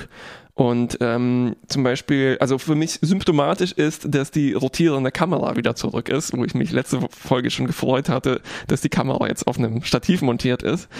Und jetzt ist wieder das äh, alle Register und äh, die Action auf äh, 11 aufgedreht und äh, alle alle schießen gleichzeitig gefühlt. Ähm, und ich hatte, ja, es, ich konnte es nicht so hundertprozentig genießen, die Action, obwohl ich diese Action hier auch mag, weil die gut gemacht ist und gut aussieht und so weiter. Ähm, und äh, es war dann auch ein bisschen die Tropes, also wie gesagt, aus äh, stirb langsam, Fahrstuhlkämpfe, ne, Leute auf Fahrstühlen drauf, schwuppen hier hin und her aus Black Panther. Dann viele Sachen aus Star Wars zum Beispiel, wo die durch die Gänge sich durchballern. Das kam mir sehr vor, halt wie Stormtrooper, diese, diese, diese äh, die haben so einen coolen Titel, Regulators, die haben ja auch so schwarze Helme, schwarze Sonnenbrillen auf. Ähm, und dann ja das Carbonit eingefroren und der Serverraum sah aus wie halt ja wie so ein Raum in Star Wars, so weiß ausgekachelt. Äh, ne? ähm, wie habt ihr die Action-Teile empfunden oder so allgemein das Timing und den Flow dieser Folge? Hm, also ich ähm, finde, das hast du schon gut äh, gesagt, so habe ich das auch empfunden. Also ich gucke mir tatsächlich Action nicht so gerne an. Wenn es inhaltlich gut gemacht ist, dann kann ich dem schön folgen und dann ja. gucke ich vielleicht auch manchmal nur weg. Aber diesmal habe ich wirklich viel auch weggeguckt. Also was heißt weggeguckt? Ich muss mich dann auch zwingen hinzugucken ja. und das auszuhalten, das mit der Serie durchzustehen, um den Faden nicht zu verlieren. Ja. Und ähm, wie du sagst, es sind, äh, also der Faden ist nicht so gut nachzuvollziehen. Man muss sich ein bisschen anstrengen mitzukommen, wo was was genau passiert. Mm, es ist also ja, für mich langweilig eher, das zu sehen. Und das ist unnötig. Und dann ärgere ich mich natürlich über solche Sachen, wie wir eben schon gesagt haben, mit den, mit den äh, Fahrstühlen, mit den Lifts, mit diesen kilometerweiten äh, Flügen. Ja, man hat Zeit, Schiff, sich dass zu das ärgern. Nicht hergeben ne? kann. Ja, genau, man hat Zeit, sich zu hm. ärgern, ja. ja ich hatte Zeit, ich hatte Zeit, äh, Schnitte äh, zu googeln und, und irgendwie rauszufinden, wo dieser Serverraum ist und äh, hatte tatsächlich Anhaltspunkte und habe mich damit eine ganze Weile beschäftigen können können. Naja. Hm. Ja. ja, mir geht's eigentlich wie dir. Also ich finde es auch dann immer schwer zu bewerten, weil ich mir dann nicht sicher bin. Also ich kann auch ähm, ich komme auch mit sehr gut gemachter Action oft nicht gut klar, muss ich ja. zugeben. Also ich habe ähm, einfach oft Schwierigkeiten, wenn es sehr schnell geht, das eben zuzuordnen. Wo ist das jetzt und ähm, was passiert genau? Und ich habe manchmal das Gefühl, sobald nicht gesprochen wird in der Szene, irgendwie läuft es dann irgendwie so ein bisschen vorbei. Und das ist so auch ein wenig meine äh, eigene Schwäche, aber hier hat, nimmt das eben, ich habe am Anfang gesagt, das ist eigentlich gut ausbalanciert zwischen den ruhigeren Szenen ähm, mit Sukal und den Action-Szenen auf der Discovery, aber es ist dann eben schon auch die Hälfte der Folge, wenn nicht mehr. Und ähm, ähm, ist dann eben ein großer Teil, der davon eingenommen wird, der für mich dann äh, an den ich mich dann auch wirklich nicht mehr erinnern kann im Prinzip mhm. hinterher. Ne? Also weil äh, irgendwie bleibt mir solche wirklich rein visuellen Sachen schon schlechter im Gedächtnis als jetzt, wenn mhm. über Inhalte geredet wird oder sowas. Das ja. davon habe ich irgendwie mehr oder davon bleibt für mich auch mehr übrig. Ähm, ja, ja, und wenn, wenn geredet wird, dann neigt es dann halt so Actionsprüche zu werden. Ne? Also ich habe mir einen hier mhm. rausgeschrieben, äh, wo Michael dann Osira tatsächlich besiegt hat oder getötet hat. Äh, dann sagt sie, getö vielleicht getötet? Ich glaube schon. Ne? Unlike you, I never quit was halt so ein John McClane-Spruch ist. Und wo ich mir ja, und sie sagt das habe, auch so ins Nichts rein. Ne? Es ist kein Dialog, es ist so, das ist ja schon da ist niemand mehr und es ist nur für uns. Also für, für Genau, und ich meine, wo hat sie denn gequittet? Osira hatte einfach Pech, äh, dass Vance aufgegeben. Also es war so, das klingt zwar irgendwie so wie ein Satz, der da reingehört, aber es, mh, mm, man darf nicht zu viel, wenn man dann zu viel Zeit hat, drüber nachzudenken, dann, dann zerfällt mhm. es so ein bisschen wie die äh, holographische Umgebung von Sukal. Ja, ich glaube, ich hätte es eigentlich ziemlich mutig und cool gefunden, wenn sie wirklich ähm, gesagt hätten, okay, Folge 12 erzählen wir diese Verhandlungssachen, Folge 13 kehren, kehren wir auf den Dilithium-Planeten zurück und konzentrieren uns fast nur darauf. Ja. Ne? Es, war, es war schon angenehm langsam, fand ich, was da passiert, aber ich finde, es hätte mir überhaupt nichts ausgemacht. Ich hätte sogar schön gefunden, da sogar noch mehr dazu zu hören. Also ich fand die Dialoge, die dort abliefen, eigentlich ganz schön. Ich muss mal nochmal gucken. Ähm, genau, also so Sätze wie äh, Sukal sagt, ähm, wenn das Äußere existiert, mhm. ne, außerhalb von dieser, äh, diesem, meinem Lebensraum hier, ähm, warum ist denn da nie jemand gekommen? Und das ging mir schon so äh, durch so ins Mark, ne, so uff, Gott, ja. wie schrecklich das gewesen sein muss für für ähm, Sukal und auch wie wie Saru es dann schafft, ihn zu beruhigen, ne, und dann auch mit seiner eigenen Geschichte in Verbindung zu setzen, die wir ja auch kennen, die wir sogar gesehen haben in einer früheren, ähm, wobei, da haben wir auch nur in einem, auch in einem Short Track gesehen, oder? Ja, aber teilweise Teilweise. Ah, teilweise, mhm. ja. Und teilweise, aber, ja, wenigstens teilweise auch in der, in der Serie.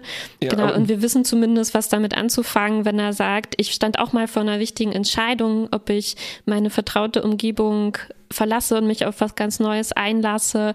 Ähm, und äh, das hat hier für mich gut funktioniert ja. und war der schöne Teil ja, und der Teil wurde halt auch schon über drei oder mehr Folgen aufgebaut und den haben wir halt mhm. Schritt für Schritt gefolgt und das ist sehr befriedigend halt dann, dass tatsächlich ja. so äh, sich auch daran zu erinnern, dass das passiert ist. Ne? Wenn halt diese Actions mhm. sind halt Bausteine, die, die können total austauschbar.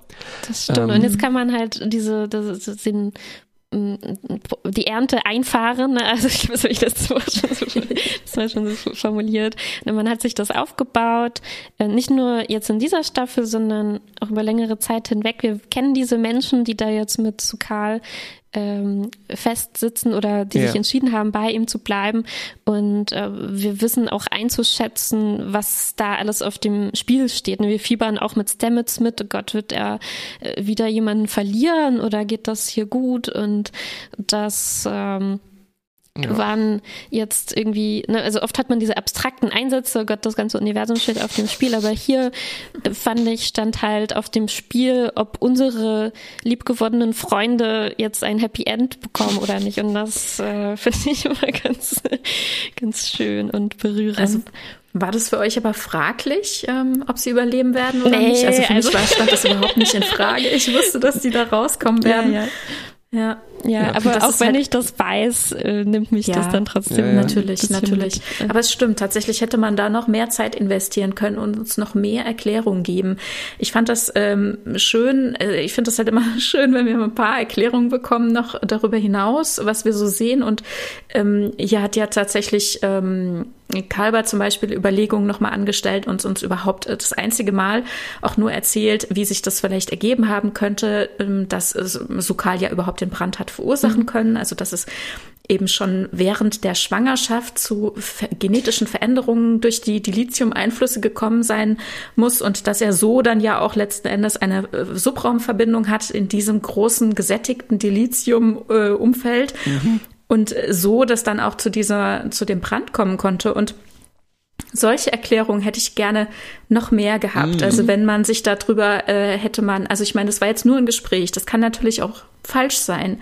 Es ist ja nur eine Annahme, ne? Mhm. Aber es wird jetzt hier, denke ich mir, ganz klar festgeschrieben, dass diese Annahme auch Fakt ist, ne? weil es wird nicht mehr Zeit investiert. Ja. Aber es wäre schön, mhm. wenn man hier nochmal Zeit investiert hätte, ne? wenn es irgendwie mhm. eine Chance gegeben hätte, mit einem Tricorder, mit einem Computer irgendwie nochmal irgendwas zu scannen und zu sagen, ah stimmt, wir hatten recht oder ah nee, so und so war das mhm. jetzt genau. Also wenn wir diese Herleitung irgendwie, ja. eine Lösung ähm, nochmal besser gezeigt bekommen hätten. Und hier, das finde ich nämlich sehr Star Wars-haft, dass uns hier viel immer so gezeigt wird in Bildern, aber letzten Endes das Essentielle, die uns die ganzen Fragen erklärende äh, Input, der kommt dann so in wenigen Sätzen, Pau, pau, pau, wird da rausgehauen. Und da musst du wach sein, da musst du mhm. ganz wach sein. Und das war früher mein Problem mit Star Wars, weil da war ich dann schon lange weg. und dann gab der ganze Action eingeschlafen. dann gab es dann zwei Sätze und dann war das dann die Erklärung für alles. Und ich dachte mhm. dann den ganzen Film über, warum denn überhaupt? und dann stand das vorher in dem Text, ne? Und also, es ist unfassbar. Stimmt, sogar Aber da muss man schon aufpassen, alles Und genau dann muss man dann Pause drücken und nochmal ja. ganz sauber lesen. Ja. Hm, und hm, und dort. Ja vielleicht ist das eigentlich, äh, oh, jetzt ein ganz neuer Take hier, der Unterschied von Star Wars zu Star Trek. Äh, Star Wars ist eigentlich am besten, wenn es sich nicht darauf verlassen muss, dass wir den Crawl davor gelesen haben. Das war so ein Problem vielleicht der Prequels, ne, wo da drin steht, mhm. oh, die mhm. Handelsrouten, bla bla bla. Und dann haben die zum Beispiel nämlich, glaube ich, auch sich was abgeschaut von unseren Tricordern und so weiter, ne? Und oh, das müssen wir erklären. Wieso gibt's jetzt diese Macht? Ach ja, das sind die Medichlorians, das sind so kleine Dingsies in der Blutbahn und so weiter, ne? Und dann ist, das mhm. klingt dann so ein bisschen wie so, ach ja, er ist ein genetischer po Polyploid. Ende. Wir hören nie mhm. wieder was dazu und wir müssen das kaufen, ne? Und ich glaube, ähm, in Star Wars kann man das gut weglassen. Das arbeitet viel damit, so wir werden in eine Situation gestürzt, die sieht irgendwie cool aus, wir müssen gar nicht viel zu, zu viel drüber wissen, je weniger wir wissen, wir wissen desto besser, desto mehr können ja. wir uns halt ausmalen, wie das ist, ne? Mhm. Während hier bei, äh, bei uns, bei Track, ist es eigentlich tatsächlich schön, manchmal so eine Erklärung zu wissen, die dann vielleicht auch ein bisschen tiefer geht als nur, oh, ja, äh, genetisch, äh, Chromosome in Utero und so weiter. Ich habe mich sehr mhm. an diesem genetisch gestört, weil ach, jedes andere äh, Techno-Babble-Wort hätte mir besser gefallen hier als genetisch. Mm. Ja, stimmt. Ich glaube, das ist vielleicht alles, was ihr gerade sagt, auch der Grund, warum äh, für mich Star Wars sich, also ich, wo ich schwer, da finde ich es schwer, das alles zu einem großen und Ganzen zusammenzufügen. Man hat, oder ich habe zumindest das Gefühl, es sollte gehen, weil es gibt ja diese Erklärungstexte und es gibt diese kleinen Andeutungen, wie das alles eigentlich zusammenhängt, diese übergreifende Geschichte über die Macht und so.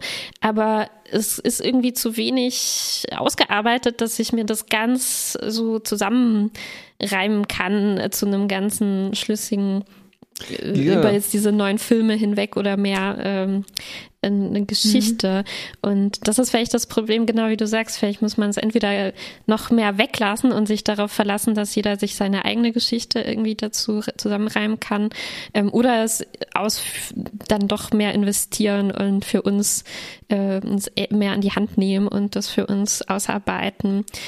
Ja, genau. Also ich glaube, hier, hier gab es eigentlich ein paar Fäden, ne, an die man hätte ansetzen können, weil es, ähm, zusätzlich zu diesem Burn wurde ja immer mal wieder auch gesagt, ähm, das Dilithium wurde auch schon knapp. Ne, und da Mhm. Soweit ich mitbekommen habe, ähm, haben dann auch viele Fans gedacht, oh, vielleicht wird das ähm, halt so eine Parabel eine Rohstoffknappheit und man muss neue Wege suchen und so weiter. Und ähm, ich habe auch einen Pitch von einem Fan gelesen dazu äh, oder eine Diskussion eigentlich, ähm, also so ein Vorschlag, wie hätte man vielleicht das noch auflösen können? Und das war eigentlich nur so ein klein, kleiner Änderungsvorschlag. Wir lassen schon die ganze Geschichte mit Sukal. Das hat uns ja auch ganz gut gefallen.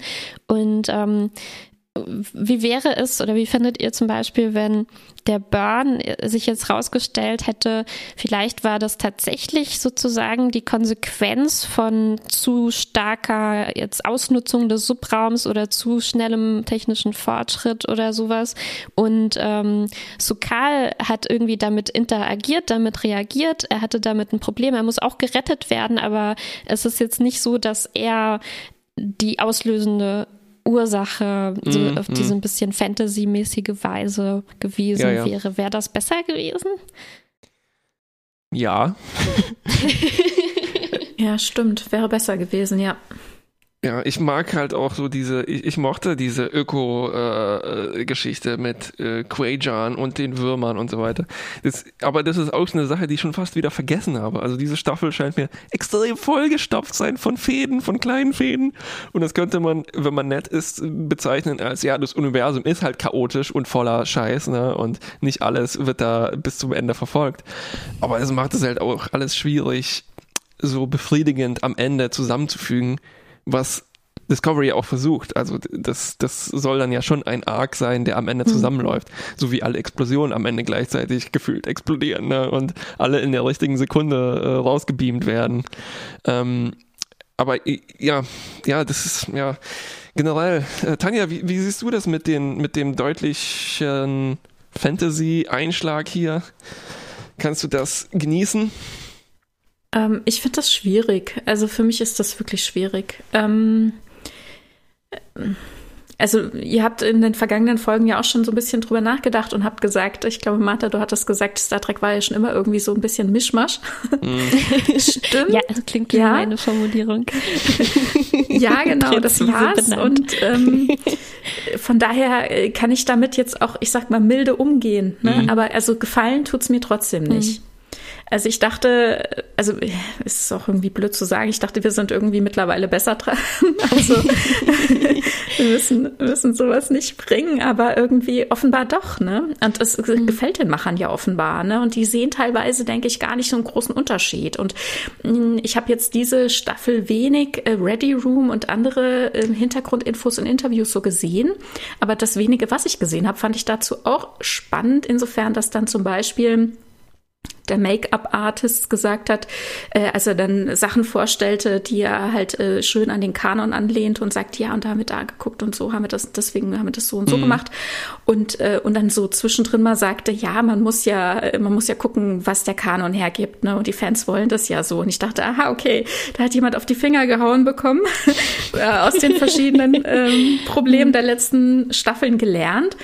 Und jetzt versucht man sich mehr dem Kanon anzunähern. Aber die Leute, die es produzieren, die, die es umsetzen. Und wie zum Beispiel diese Leute, die dafür verantwortlich sind, uns solche Schiffsinnereien ähm, am Computer äh, zu generieren, mhm. ja, die, die denken darüber nicht nach und das ist denen mhm. nicht wichtig. Ne? Sie, also ich, ich stelle mir vor, das sind Leute, die wollen einfach eine toll aussehende Science Fiction machen.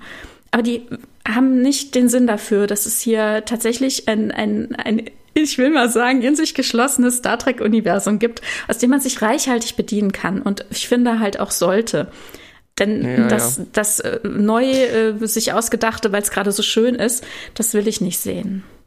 Ja, ich, aber also jetzt äh, ohne, ich glaube, es ist nicht so, dass man jetzt äh, sagen kann, so, okay, diese Person war schuld daran. Ne? Nein, ja, natürlich glaube, das nicht. Nein, das ist natürlich immer ein großes Puzzle. Viele Leute ähm, tragen Dinge zu bei und Dinge entwickeln sich einfach sehr ähm, organisch. Ja, genau. Mhm.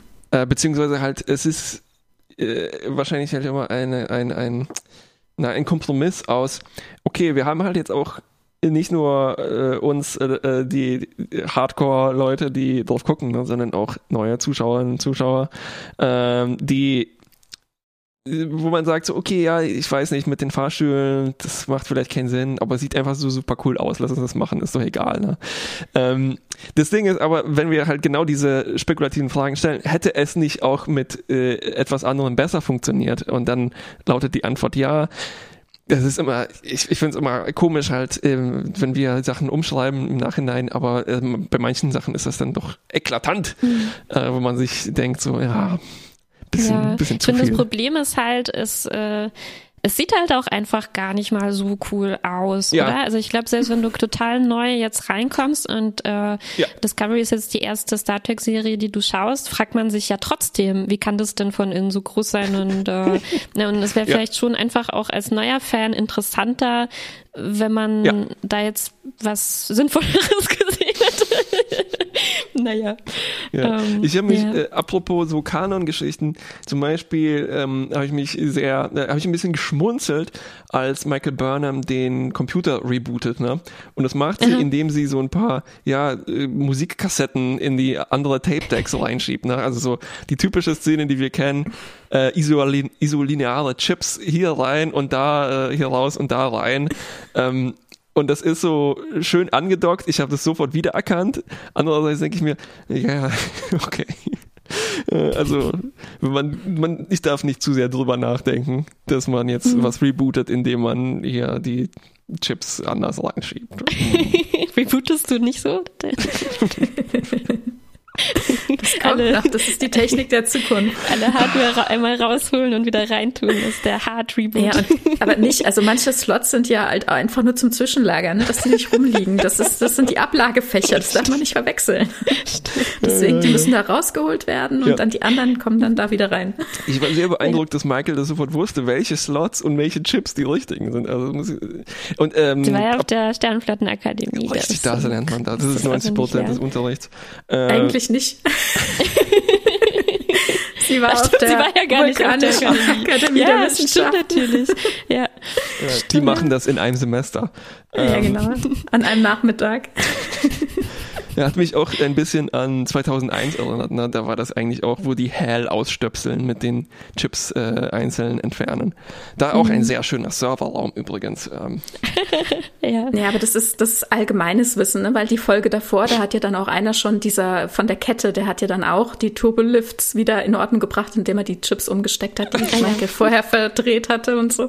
Das Stimmt. ist allgemeines Wissen. Das ist, das ist äh, plattformübergreifend, das weiß ja. eigentlich jeder. Ja.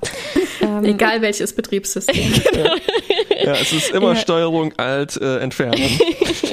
ja, oder halt Apfel alt und ja, genau. Emerald alt. Wie auch immer.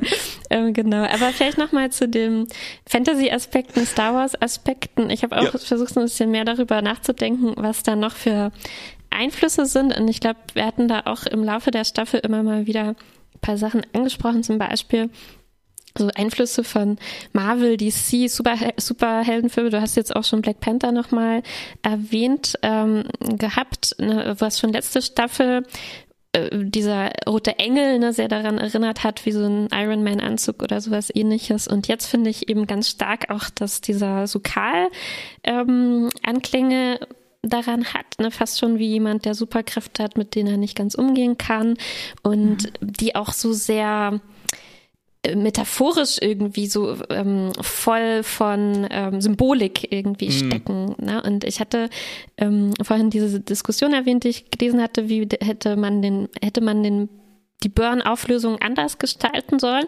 Und ich fand auch interessant, dass es Leute gab, die da dagegen gehalten haben und die es so sehr schön fanden, wie es jetzt war.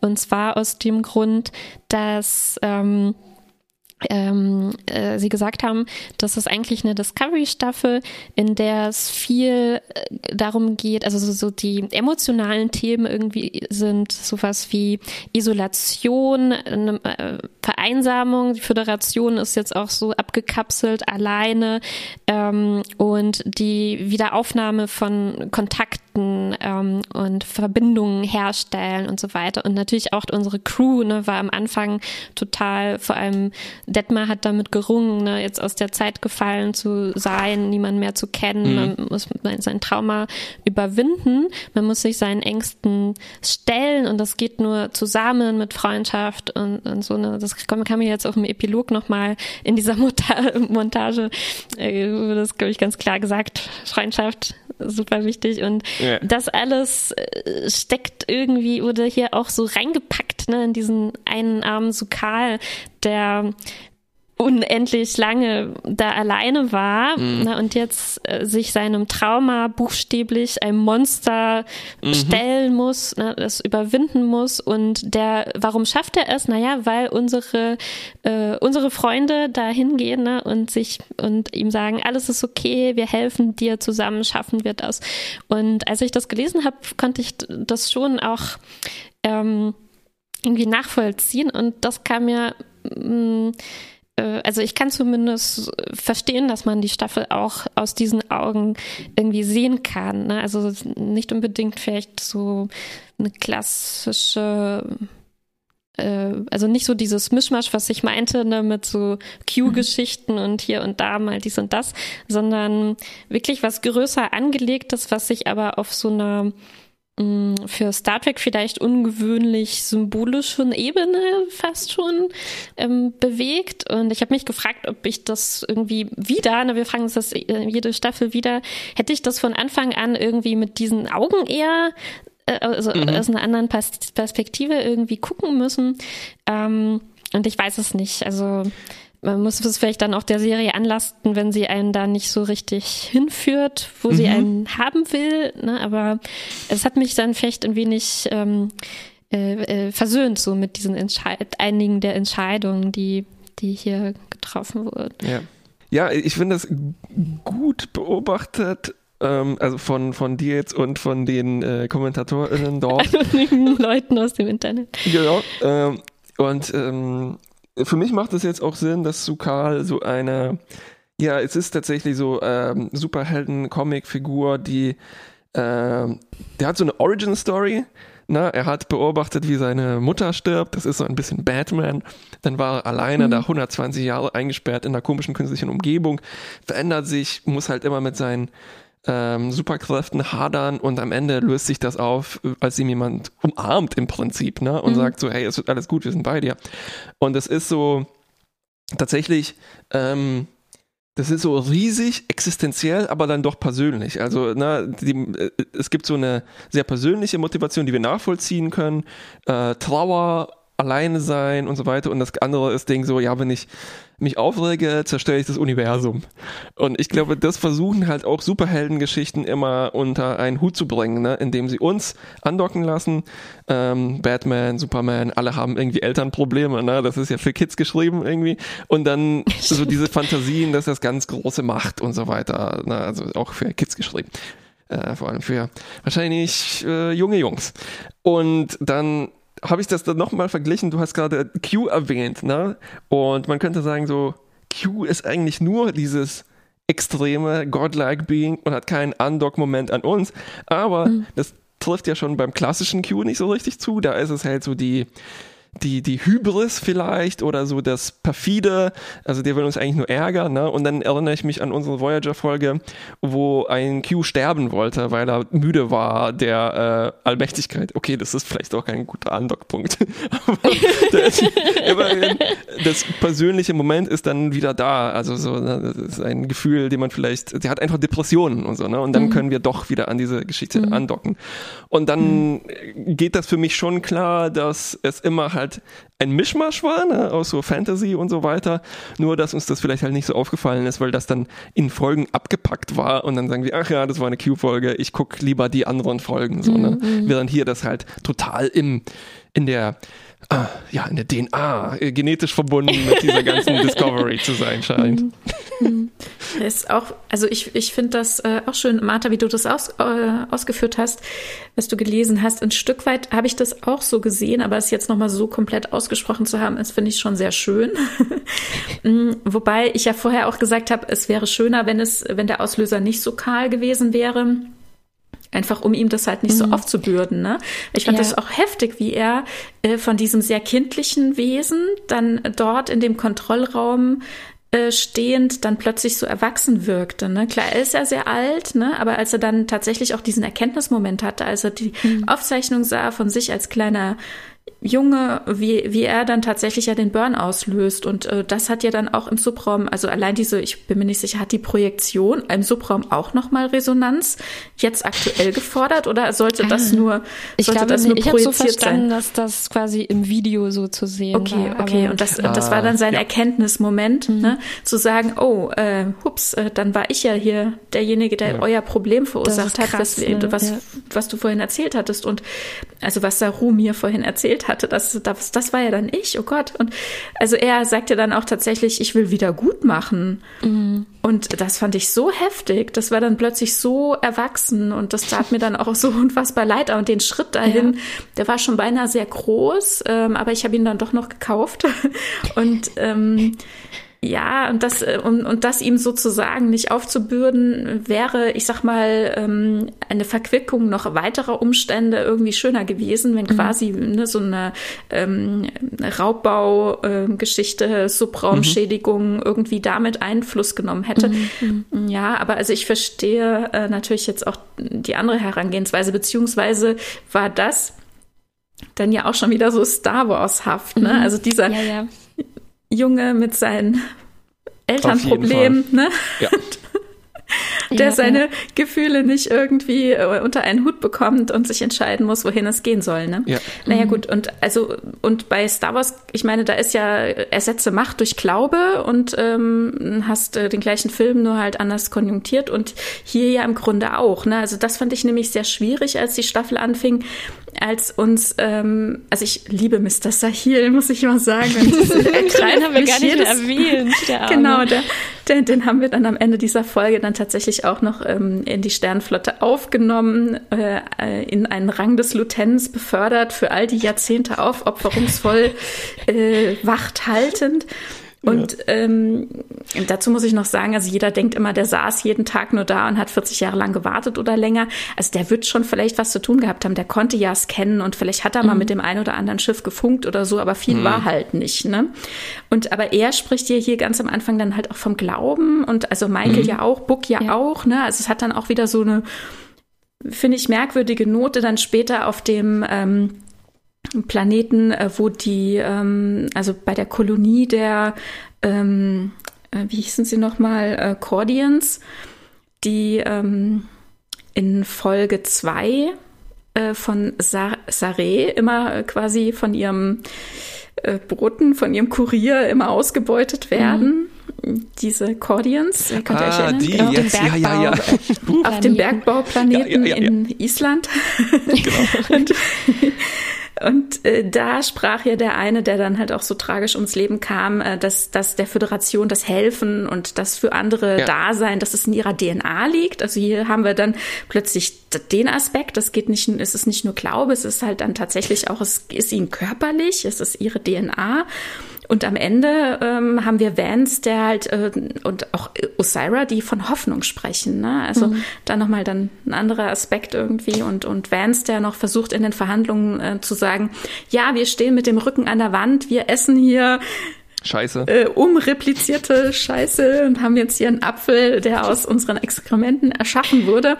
Und das tun wir gerne, denn wir wir hoffen, wir haben Werte und auch wenn wir die mhm. nicht gut leben können, weil wir in dieser Situation stecken, auch mithin aus Grund unserer Werte, das ziehen wir durch, das haben wir trotzdem. Ne? Mhm. Ne? Und also da haben wir hier diese, die, die verschiedenen Perspektiven auf die gleiche Sache. Ne? Einmal heißt es, ja, die glauben einfach nur irgendwie so. oder ich glaube dran, ne?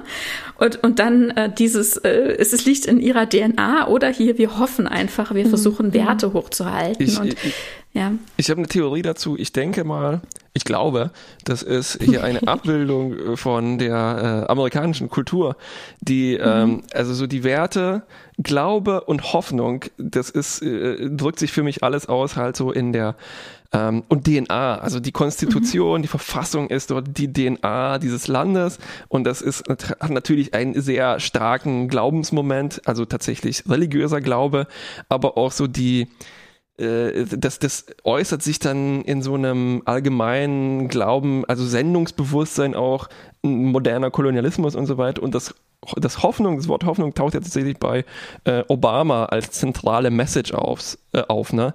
die genau eigentlich das ausdrückt, was, glaube ich, Star Trek auch versucht, so ein bisschen auszudrücken. Mhm. Also so, ja, wir müssen nur glaub, Hoffnung ist, haben hm. an die Zukunft und an das Gute und ähm, ja, da, bis dahin müssen wir ein paar replizierte Äpfel essen, aber das ist das Richtige. Mhm.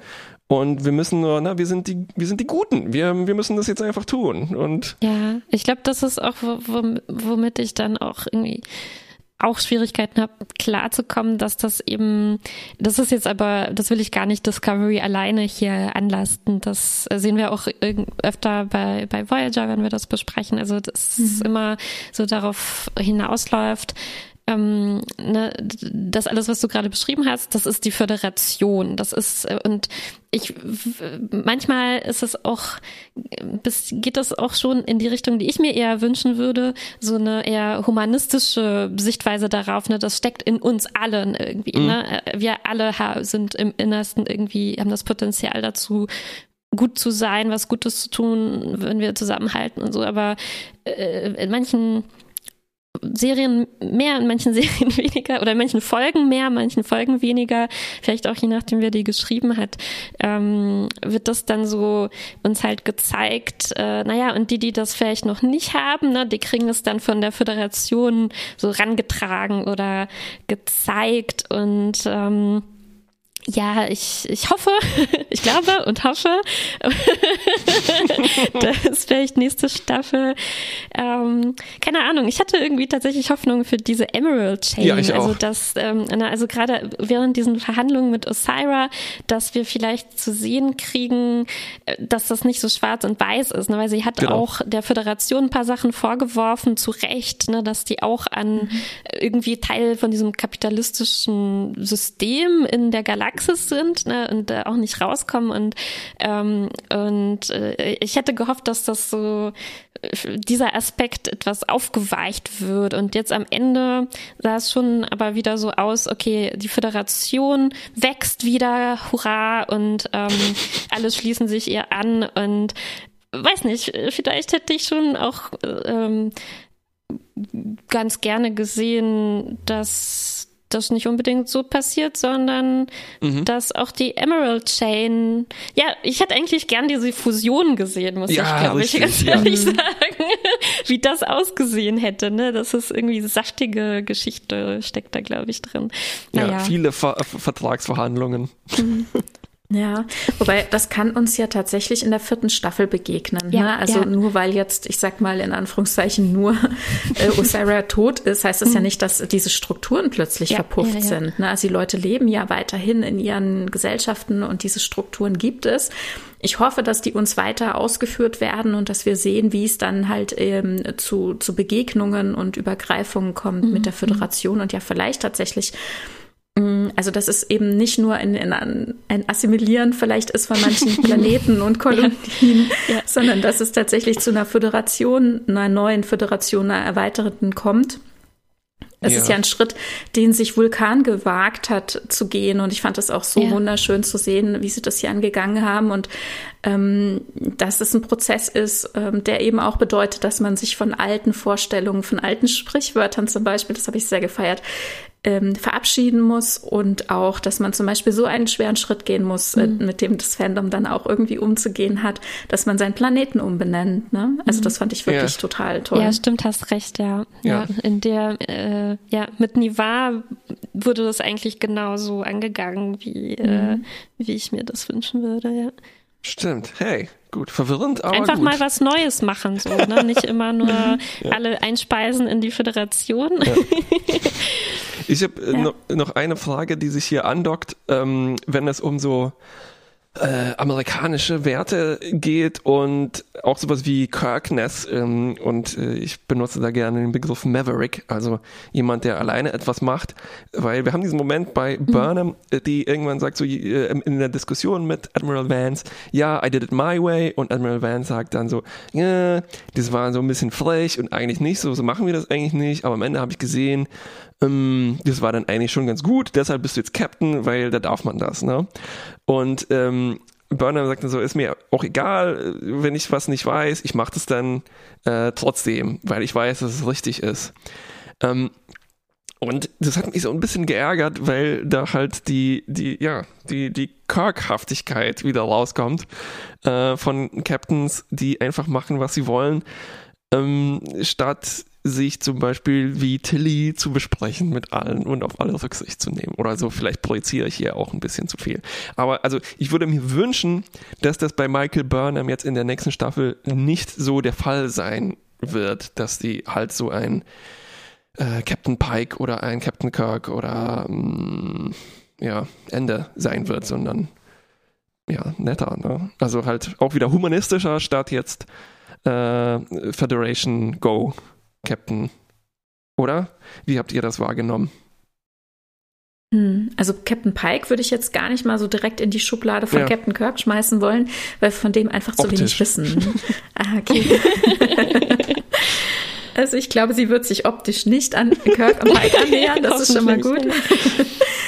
ähm, ja, das hoffe ich auch, aber ich bin mir nicht sicher, ob sie das äh, umsetzen werden. Ich glaube, dass sie sie so gerne als so Haut drauf sehen. Ja, ich denke auch ja, nämlich. Ja, ich fand das, also ja, ich finde fast zwiegespalten, weil ich das am Anfang der Staffel mich sehr gefreut habe, dass es diese, ja, was ich als so Befreiungsmomente oder so wahrgenommen habe, in denen Michael sich frei macht von Erwartungen, gerade in diesem einen Jahr, das offscreen passiert ist und wo sie mit Book unterwegs war und so weiter und wo man dann richtig gemerkt hat, wie sie da mal durchatmen konnte ne, und ihr eigenes Ding machen konnte, ohne jetzt immer diese so hin und her gerissen zu sein zwischen Sternenflottenpflichten und vulkanische Erziehung und all diesen Sachen und einfach nur sie selbst sein konnte und das ähm, äh, das fand ich einfach schön anzusehen. Ich weiß nicht, ich äh, hatte das Gefühl, da fällt so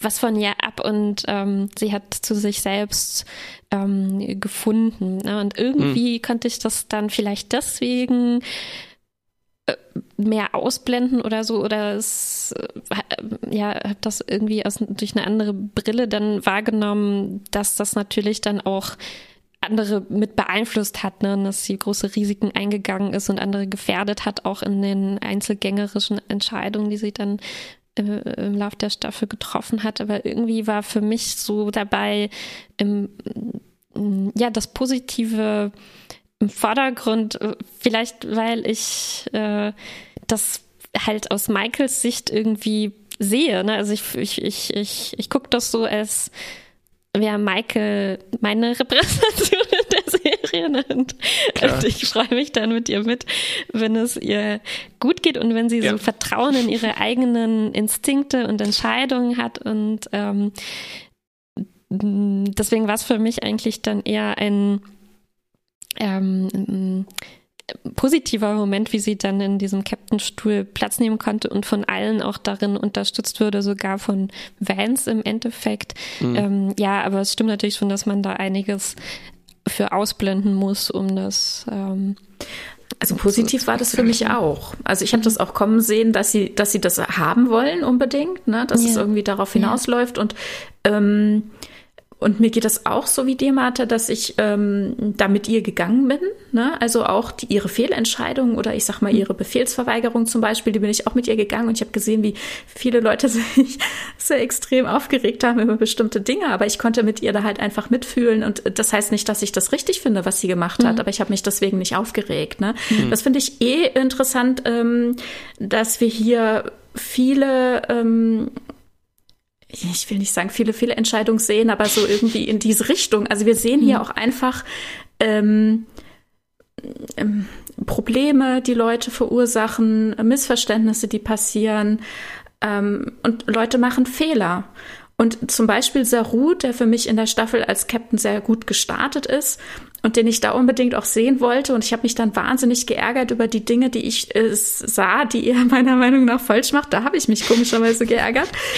Und ich war dann sehr, sehr froh, dass die Geschichte das auch genauso uns sagen wollte, dass mhm. das eben Fehlentscheidungen ja. von ihm waren, wie mhm. zum Beispiel Tilly ähm, als erste Offizierin heranzuziehen. Das fand ich eine absolute Fehlentscheidung. Und das ist ähm, ja auch irgendwo ein Schlag ins Gesicht der Leute oder in, in das zeigt ja sein Vertrauen in seine restliche Brückencrew. Das kann doch nicht sein, dass da niemand befähigt ist und da gibt es doch auch irgendwo einen zweiten Offizier und wer ist dann das eigentlich oder Offizierin? Er kannte und, die Namen auch nicht. Er kannte nur Tillys Namen. da hätte er zeigen müssen, es war ihm zu peinlich. Er hat gesagt, ah, dann lasse ich es nämlich die, die ich kenne. Okay, na gut, also das, ich, ich finde, das war halt echt das war eine Fehleinschätzung und ähm, das will die Staffel uns ja aber auch genauso mhm. erzählen. Das hat mich dann am Ende halt auch wirklich äh, beruhigt, dass es auch in die Richtung ging, weil es hat ja auch viele sehr, sehr gefreut, dass Tilly erste Offizierin wurde und sagt, ach natürlich, die hat doch das Kommandotrainingsprogramm fast abges abgeschlossen. Ich denke mir, fast abgeschlossen. die anderen auf der Brücke haben das mit Sicherheit auch alle, sonst wären sie ja mhm. keine Brückenoffiziere, ne? Und äh, oder zumindest die Hälfte der Leute. Und äh, also irgendwie, also diese, diese Dinge, ne? Da, da, da passte es für mich hinten und vorne nicht. Und ich bin froh, dass die Staffel uns das aber genau mhm. so erzählen wollte, dass es eben nicht gepasst hat. Und dass das entsprechend äh, für uns kommentiert wurde von mhm. Osira, von Vance ja. äh, und, und ja auch ah, letzten ja, ja. Endes in der Entscheidung von Saru zu sagen, okay, vielleicht passt es ja für mich gerade dann doch nicht. Und mit mir hat es ja auch was gemacht, dass ich so weit in die Zukunft gesprungen bin und so weit und schon so lange von meinem Heimatplaneten weg ist. Das hatten wir bei Nahen. Und äh, er ist es jetzt hier eben auch am Bearbeiten und äh, fliegt nach Hause und dann gucken wir mal, wie er in der vierten Staffel und wann er in der vierten Staffel mhm. wiederkommt ja, und, und wir, in welcher Art und Weise. Mhm. Wir sehen es in den grimmigen Blicken von Paul Stamets, die ja Michael Burnham zuwirft, dass sie einen Fehler das gemacht hat. Das hat mich auch wirklich ge gefreut irgendwie. Also ja, ich hatte ja auch. schon mal gesagt, ne, dass ich es ganz schön fand, dass nicht alles so harmonisch ist, dass wir auch Personen, dass wirklich sehr unterschiedliche Charaktere haben. Ne? Und Stamets wurde uns als grimmiger Typ Typ eingeführt, ne, der nicht immer freundlich ist und den, der sich auch nicht so viel darum schert, vielleicht, was andere äh, über ihn denken und der hier jetzt richtig, richtig viele Gründe hat, um verletzt zu sein, ne, auch von ja. Burnham und sauer zu sein. Und das ist halt nicht schwer zu, also nicht leicht zu schlucken, ne, dass sie ihm quasi die Chance genommen hat, seine Familie äh, retten zu gehen. Und ja, ja, ja, dass das nicht einfach sich in einem Lächeln auflöst gut ja. so. Ja, das finde ich sehr gut. Also da ist Discovery gut darin, ähm, das bei Hauptfiguren anzugehen und Nebenfiguren, die werden da unfassbar übergangen. Mhm. Und die stehen dann teilweise wie Statisten da, die, die vergessen bekommen haben, eine Anweisung zu bekommen, was, was ihr Charakter jetzt empfinden soll. Mhm. Und das, da gibt es so eine große, ähm, ich sag mal, Authentizitätslücke, dass ich, dass ich das wirklich schwer finde, damit klarzukommen. Mhm. Und ich glaube, das ist auch etwas, das viele im Gucken sehr irritiert. Mit Authentizitätslücke meinst du, es wirkt einfach unrealistisch, dass das ja, so, eine, also, so eine Diskrepanz da ist zwischen. Genau, ja. also die Leute im Hintergrund, die sind, die, die stehen da wie Schaufensterpuppen und die äh, werden missachtet in ihrer Rolle, also in, auch in ihrer Position an Bord zum Beispiel. Ähm, das, das fiel mir mhm. bei Picard, ich weiß nicht, Kuba, hast du mittlerweile Picard gesehen? Nee. Okay. Aber das fiel mir da auch sehr Kuba auf, dass das da, dass da, da werden Leute erschossen und die stehen da wie Schaufensterpuppen oh und ich denke mir, habt ihr vergessen, denen eine Regieanweisung zu geben, dass sie jetzt erschossen werden, weil sie ja den Strahl nicht sehen. Da kommt ja erst später, also der wird später eingearbeitet und dann haben die Schauspieler nicht mitgekriegt, dass sie jetzt erschossen werden oder was, ich weiß nicht. Also da fehlt die Regieanweisung oh, wow. oder so, ich weiß es nicht. Und, und so habe ich hier das auch das Gefühl, dass, mhm. dass äh, auf die, die Hauptcharaktere der wird äh, extrem drauf geachtet, mhm. ähm, wie die ausgearbeitet sind, was die emotional erleben und empfinden. Und da, da geht es auf und ab und alles Mögliche. Und das finde ich auch richtig gut, dass wir hier auch mal Emotionales gezeigt bekommen und auch ähm, Konflikte anders gezeigt bekommen. Oder was ihr auch schon die Staffel ähm, über erwähnt hattet, die Traumaüberwindung. Äh, die Bewältigung von Dingen, die wir früher so wenig gesehen haben, die aber auch so wichtig sind. Aber dann werden die ganzen anderen Leute, die dabei stehen, die die ganzen Sachen ja auch irgendwie auf ihrer kleinen Ebene und in einer, mhm. vielleicht in einer C-Handlung oder zumindest im Hintergrund sichtbar mhm. irgendwie auch erleben müssten, die werden komplett vergessen. Und dann lasse ich sie lieber nicht durchs Bild laufen, als dass ich mir das dann anzugucken habe. Das ja, ist, das, ja. das finde ich so eine große Lücke einfach in der Darstellung. Ja, wäre das eine Und das Sitcom? ist auch, auch komisch, ne? Man versteht auch nicht richtig, warum das so gemacht wird. Ja. Also als gäbe es nicht mhm. genug Gelegenheiten, die mal eine kleine Was Mission zu haben zu lassen oder so. Es ja. ist ja eigentlich Bei, genug Raum da. Wäre das eine Sitcom, da gibt es natürlich auch immer so ein paar Nebenfiguren, die nicht so wichtig sind. Aber selbst die lernen wir irgendwann nach drei Staffeln auf jeden Fall kennen. Also in der ersten Staffel mhm. vielleicht noch nicht, aber tatsächlich äh, ist es immer noch hier so ein bisschen blass geblieben. Ja, mhm. ja und vielleicht noch sehr, ganz, sehr, äh, Entschuldigung. Nee, ich, nee, tut mir leid, nur ganz kurz, weil in dem Zusammenhang finde ich, äh, passt es ganz gut, ähm, dass ich das Gefühl habe, dass äh, die Produktion teilweise verwechselt ähm, die Beziehung, die man hat zwischen äh, den Charakteren und den Schauspielern.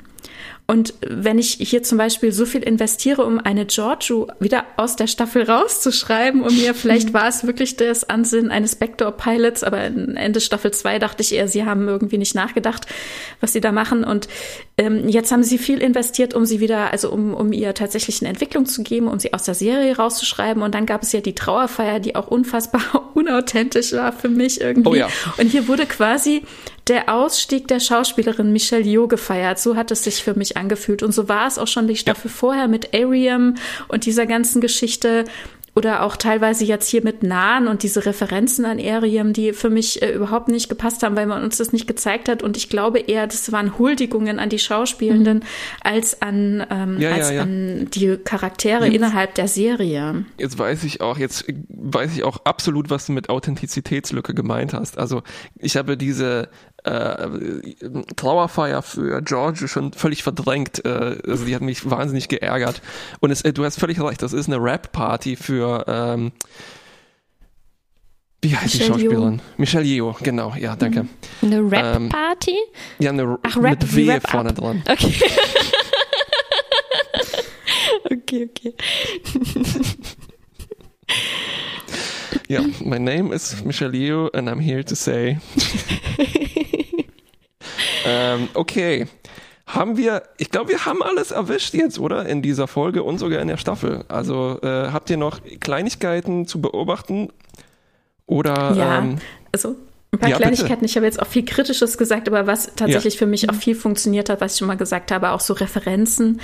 Ähm, ich sehe mit Sicherheit auch nicht alles, aber halt auch schon viel, ähm, was sie versuchen umzusetzen, sowohl in der Kulisse als auch äh, so also sie, sie greifen sehr viel auf aus den vergangenen äh, Zeiten, die wir gesehen haben und diese ganzen Referenzen auch ähm, innerhalb dann des Discoveries oder innerhalb der Staffel, wie zum Beispiel, dass am Ende dann noch Mr. Sahil zum Lieutenant befördert wird mhm. und so. Das, also das sind einfach Sachen, die für mich sehr, sehr gut funktionieren. Wenn wir zur mhm. Erde kommen oder ähm, dann so einzelne Szenen oder allein die Folge mit dem äh, Sternflottenhauptquartier Folge 5 oder so, das hat einfach für mich alles super funktioniert. Also emotional packt sie mich dann doch immer wieder sehr, auch in diese mhm. Richtung.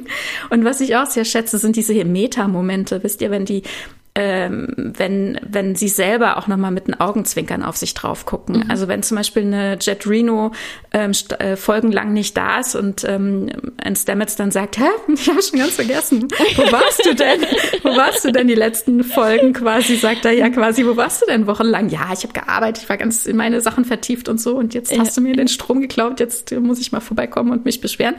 Ja. Also, ja. aber also, Oder auch als Dinge, die Crew so befragt wird, ne, als sie in der Zukunft landen ja. und dann alle total verrückten, unglaublichen Abenteuer aufzielen, die, die ihnen zu, ja. zugestoßen sind. Genau, ja. ja, ja Wenn man es dann mal so sagt, ne, dann hört sich wirklich schlimmer an und das merken sie auch selbst, genau. Oder dass, dass die KI Eli, äh, also ja quasi dieses Diagnose-Hologramm dann auch Michael bestätigt, dass es, dass sie ja sehr viel emotionale Ausbrüche hätte. Das würde er direkt sehen an ihrem Lymphsystem und so. Und, und sie hätte schon ganz schön was erlebt und ob das denn stimmen würde und sie nur so dumm abwinkt. Ne? Also es, sie, sie wissen halt ja. auch wirklich, wo die Momente sind und sind sich nicht zu schade, dann halt auch selber drauf zu zeigen und zu zwinkern und zu sagen, ja, ist alles klar, wir wissen Bescheid. Ne?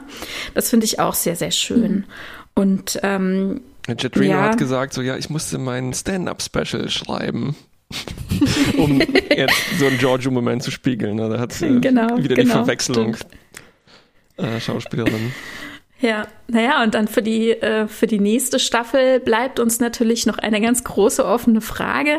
Hier am Ende, also hier in dieser Folge, in Folge 13 hatten wir ja im Sternflotten Hauptquartier auch nochmal Vance und Kovic nebeneinander stehen sehen. Ich glaube, Kovic ist nicht einmal namentlich genannt worden. Wir wissen nur, dass Cronenberg, ja, genau, danke. wir wissen aus den, den äh, weitergehenden Informationen aus dem Abspann oder so, dass, dass er Kovic heißt. Und, ah, kam äh, nicht mal aber, der Name vor? ich glaube nicht. Ich glaube, er wurde nicht einmal namentlich genannt mhm. und es ist natürlich immer noch die Frage, welcher Position äh, er da überhaupt zugange ist. Also ist er vielleicht der Föderationspräsident beziehungsweise als Vance sich ja hier auch mehrfach rausreden musste, als nach dem Präsidenten verlangt würde. Mhm. Ob es den überhaupt gibt und hier sehe ich dann noch mögliche Graustufen unserer Organisation, die sich versucht, wirklich nur über Wasser zu halten in ihrer kleinen Verzerrungsblase. Also, dass es hier ja. tatsächlich gar keinen Präsidenten geben kann, weil sie ja nicht in Kontakt waren und dass kein Rat existieren konnte, der ja. einen, einen aus ihrer Mitte hat wählen können. Ne? Die werden mhm. nämlich heimlich von so einem Billionär finanziert namens Kovic.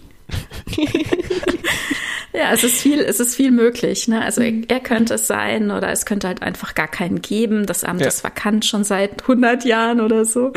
Keine ja. Ahnung. Oder es war Seil. Ähm, bei ihm dachte ich übrigens, äh, ganz kurz gerade eben, als du das erwähnt hattest, dass er eigentlich auch so eine Sukal-Geschichte hätte erleben können. Ne? Er war da alleine mit seinen ja. äh, holographischen Möbeln sozusagen und mit seinem Papageienwecker. Also ihn hat ja gefühlt auch 80 Jahre nur sein Papageienwecker was beigebracht. Äh, nee, aber du hast natürlich recht, er hat wahrscheinlich ja. dann schon mit Schiffen gesprochen und so weiter. Ja, Mr. Sahil bekommt dann wahrscheinlich bald den nächsten Short-Track, den wir nicht sehen dürfen oder so. Womöglich. Ja. Also sind wir ich eigentlich glaub, voller Hoffnung am gerne, Ende, oder? Ja, äh. ich glaube, ich würde auch gerne nochmal, wir haben es zwar immer wieder erwähnt, aber vielleicht jetzt abschließend nochmal zu dieser Staffel. Ne, wir hatten schon auch, ich will es nochmal sagen, diese äh, ja, bahnbrechenden Momente, ne, dass wir Figuren, dass Figuren wie Adira möglich sind, dass Beziehungen ja. wie Colbert Stamets endlich, endlich, endlich, endlich ähm, möglich sind, na, dass ähm, das äh, muss ich einfach nochmal erwähnen. Auf jeden Fall. Das ist, das ist wahnsinnig viel wert. Ja. Zusammenfassen. Und da habe ich eine Frage an euch. Also ähm, ihr hattet in ähm, vergangenen Folgen ja auch darüber gesprochen, wie es wie es sich so darstellt. Und ähm, da war die Aussage, also vielleicht ist es einfach jetzt so eine locker flockige Science Fiction, um zu zeigen, dass Diversität einfach auch Spaß mhm. machen kann. Aber ich frage mich halt die ganze Zeit, muss es muss es so lockerflockig sein? Mhm. Kann es nicht auch noch fundierter auftreten ja. oder ist es dann schon wieder zu schwer für das breite ja, Publikum? Ja. Ich habe damit auch sehr gehadert immer wieder. Ähm, das ja, also ich sehe das auch sehr ambivalent. Ne? Also ob ähm, ich, ich, ich, ich verstehe so das Ansinnen ne, zu zeigen, es sollte ja auch selbstverständlich sein in der Zukunft und so weiter. Und es sollte ja dann auch nicht überraschend sein, wenn jemand andere Pronomen haben möchte und so weiter. Aber mh, mm, aber äh, andererseits, ne, wenn man eben jetzt schon Macherinnen und Macher hat, denen sowas bewusst ist und die was in die Richtung unternehmen wollen, kann man dann nicht noch einen Schritt weitergehen und auch Geschichten dazu erzählen, ja. uns ne, das nutzen, diese Chance, diese riesige Chance irgendwie ähm, nutzen und ähm, ich weiß auch gar weiterhin irgendwie nicht, wie ich das auflösen soll. Ich glaube, zumindest muss, muss ich dazu sagen auch noch, dass ähm, äh, sogar auf diesem Niveau, wie es jetzt ist, ne, dass es uns einfach als Tatsache gezeigt wird, so deal with it, ne, so, so sind jetzt diese Leute, die wir hier haben. Allein das, ähm, allein das tut schon was mit den Menschen, habe ich das Gefühl, ne, weil es eckt schon an. Am Anfang war ja. ich mir nicht sicher, ob es das tun wird oder ob die Serie auch problemlos konsumierbar ist für Leute, die ähm, naja, die homophob oder transphob oder was auch immer sind. Und ich glaube, das ist sie nicht. Also das sieht man ja an dem ganzen Hass, der, da reinkommt. Und Richtig. irgendwo ist das schon mal was, finde ich. Also es ist schon ein ja, Statement ja, an sich, ne, wie die, wie, wie der Cast ist und wie die Figuren geschrieben sind. Ja. Ähm, aber mir, ja, ich würde mir trotzdem eben auch wünschen, dass wir vielleicht auch eine Geschichte, also ein bisschen mehr dazu sehen. Und meine Hoffnung liegt aber schon noch darauf, dass diese Adira-Geschichte und Grey-Geschichte auch noch weitergeht. Und ich bin gespannt, ob, also so eine Mischung aus gespannt und mh, mm, besorgt vielleicht. Also ne, weil, weil es auch schwierig ist, das jetzt im Rahmen von so einer Trill-Geschichte zu behandeln, auch wieder als sowas, wodurch es wieder sowas nicht ganz Alltägliches wird. Ne? Das ist dann auch schwierig zu sagen, ähm, wir behandeln das aber im ja. Rahmen von so komischen außerirdischen Beziehungen oder so, weiß ich nicht. Ah, es, es ja, ja, das ist beschäftigt so mich auch immer noch. Äh, implizites Othering, das sind ja nur die Trill, ne? Das betrifft uns Menschen mhm. ja hier gar nicht, ne?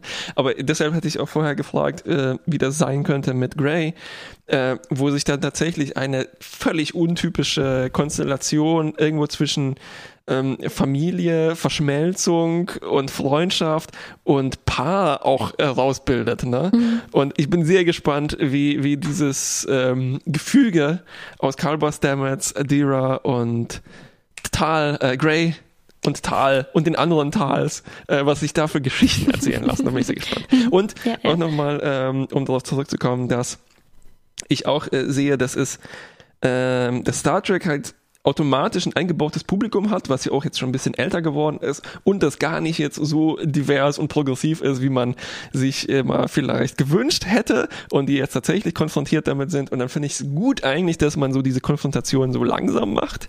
Also vielleicht so ein paar Leute mehr reinkriegt, die dann halt nicht sofort äh, den, äh, den transphobe Kommentare hinterlassen. Ähm, und äh, ja, dann vielleicht im nächsten Schritt halt so ein bisschen mehr aufmachen. Ich habe gerade versucht äh, zu vergleichen mit äh, Sense8, das wir mal geschaut haben, was die, wo die Wachowskis sich irgendwie gesagt haben, so fuck it, wir machen jetzt was wir wollen.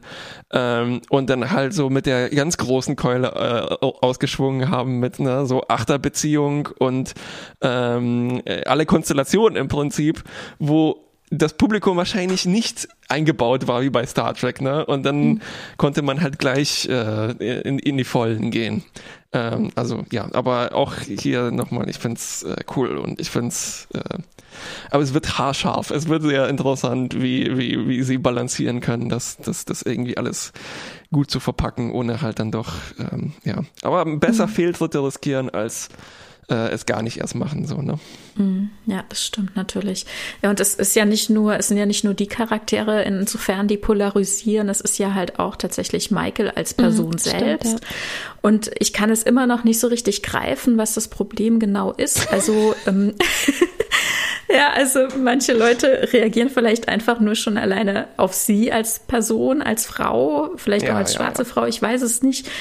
Aber äh, viel Kritik ähm, also viel formuliert wurde jetzt irgendwie diese Staffel über, glaube ich, ähm, äh, ihre Emotionalität wieder. Also sie braucht nur ähm, irgendwie ihre Augen müssen nur ein klein wenig schwimmen, dann wird schon wieder gesagt, sie würde äh, ohne Ende weinen. Mhm. ähm, und ich, also das finde ich sehr schade, weil also ich finde schon wichtig, dass man auch Emotionalität zeigen kann. Ich bin mir nicht sicher, ob es wirklich immer so viel bei ihr ist. Und ähm, auch äh, so Sachen wie ihre Befehlsverweigerung, da hatte ich ja schon gesagt, dass ich das mhm. äh, auch interessant finde, dass Figuren eben auch nicht perfekt sein müssen und dass ja. sie eben auch ihre Erfahrungen und ihre Fehler machen dürfen.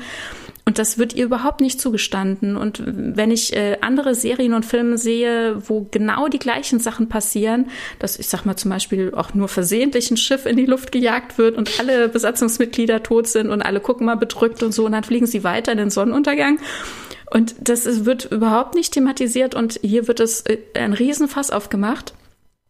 Und ich bin mir nicht sicher, warum. Also ja, ich ja. verstehe das nicht so ganz. Ja, ich habe auch die, mit diesem Punkt, glaube ich, am meisten Schwierigkeiten nachzuvollziehen, wenn es um diese Befehlsverweigerung geht. Das mhm. fing schon mhm. an, eigentlich in der in Staffel 1 mit dieser Meuterei, ne, in Anführungszeichen.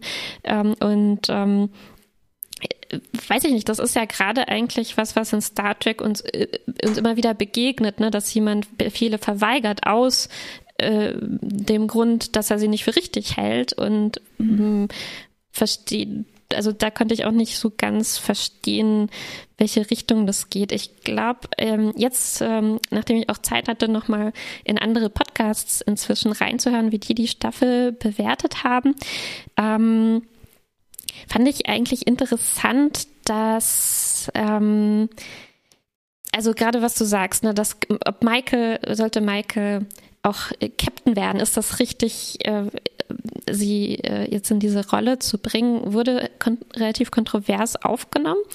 Und ähm, ich finde find aber, da, da hängt schon auch eine ganz interessante Frage dran, weil ich das Gefühl hatte, auch manche Podcasts waren so, äh, intern gespalten und zwar auf eine ganz ähnliche Weise, Kuba, wie du und ich in diesen Spieleuniversumsfolgen gespalten waren. Ähm, nicht im Hinblick auf Michael, ne, aber auf, im Hinblick auf die Frage, ähm, das haben wir jetzt schon ein bisschen geklärt, ne, mit dieser Sache, dass die Schauspielerin verabschiedet werden sollte mm, oder so. Mm, mm. Aber es hatte dich schon schwer mitgenommen, dass ja, uns ähm, richtig. Ganz vergessen. Ja, dass das was Falsches, ethisch Falsches irgendwie getan und verteidigt, ja. also und gefeiert wird oder genau, so. Richtig, ja. Während ich das irgendwie für mich eher wie so eine theaterartige Folge oder ja, sowas ja, ja, wahrnehmen konnte. Und das ist mir immer wieder begegnet. Zum Beispiel war das Discovery Panel auf eine sehr ähnliche Weise gespalten, interessanterweise. Ähm, ich habe das Gefühl, der Andromedcast, äh, die Sonderfolgen da sind auch nehme ich da so eine kleine Spaltung wahr. Und, ähm, und es dreht sich, glaube ich, immer um diese Frage, ne, wo ich mich dann doch wieder einfühlen konnte. Irgendwie, ähm, wie, wie, wie betrachte ich diese moralischen Fragen. Ne? Also mm. wie ernst nehme ich die und nehme ich das jetzt beim Wort, wenn jemand äh, ver Schlimmes verursacht ne, und eine Entscheidung, schlimme Entscheidung getroffen hat, äh, stelle ich mir dann vor, wie, oh Gott, wie wäre das in der echten Welt? Ne?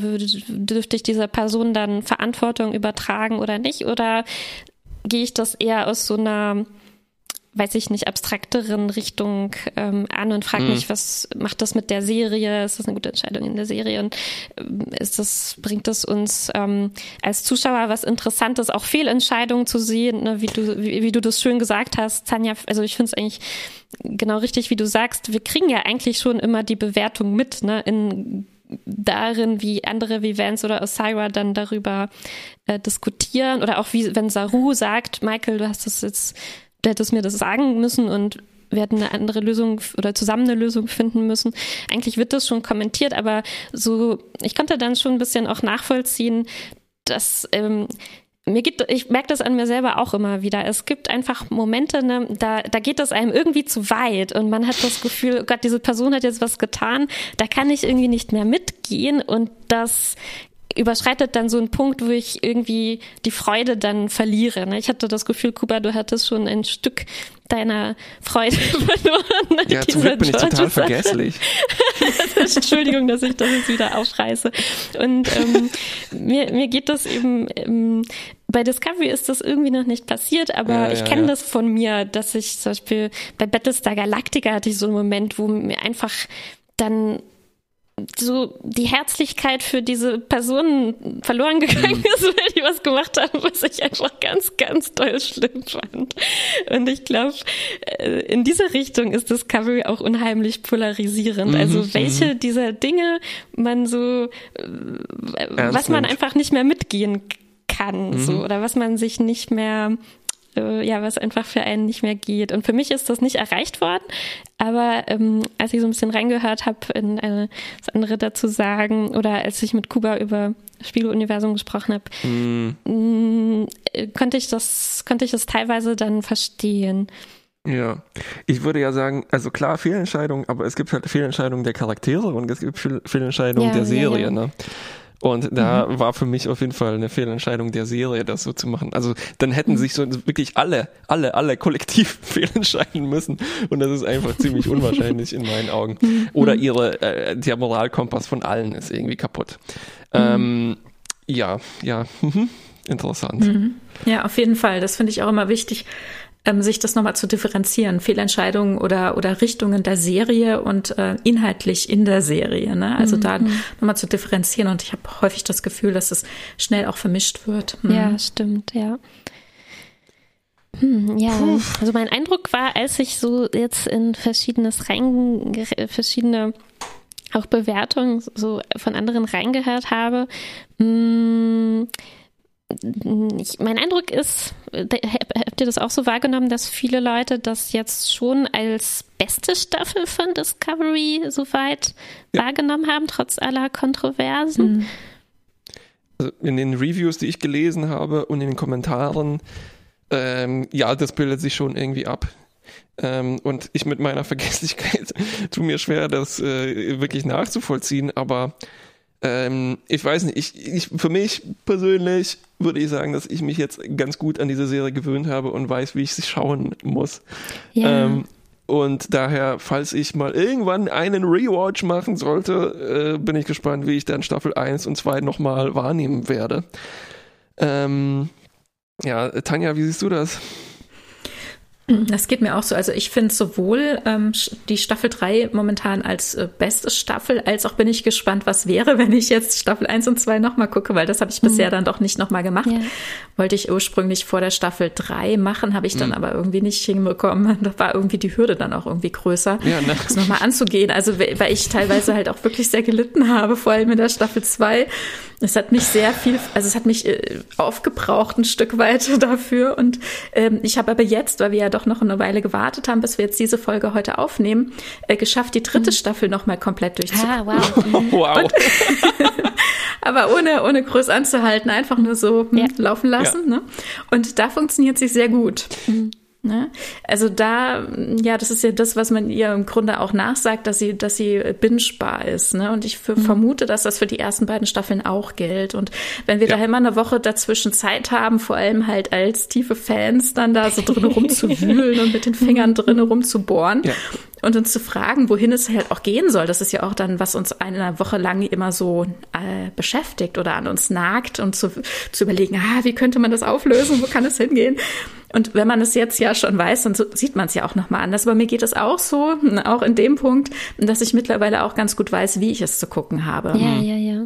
Ja. ja, für mich war das ja einfach keine Notizen mehr machen beim Gucken, sondern einfach nur gucken und dann wurde das schon zwei Sterne besser.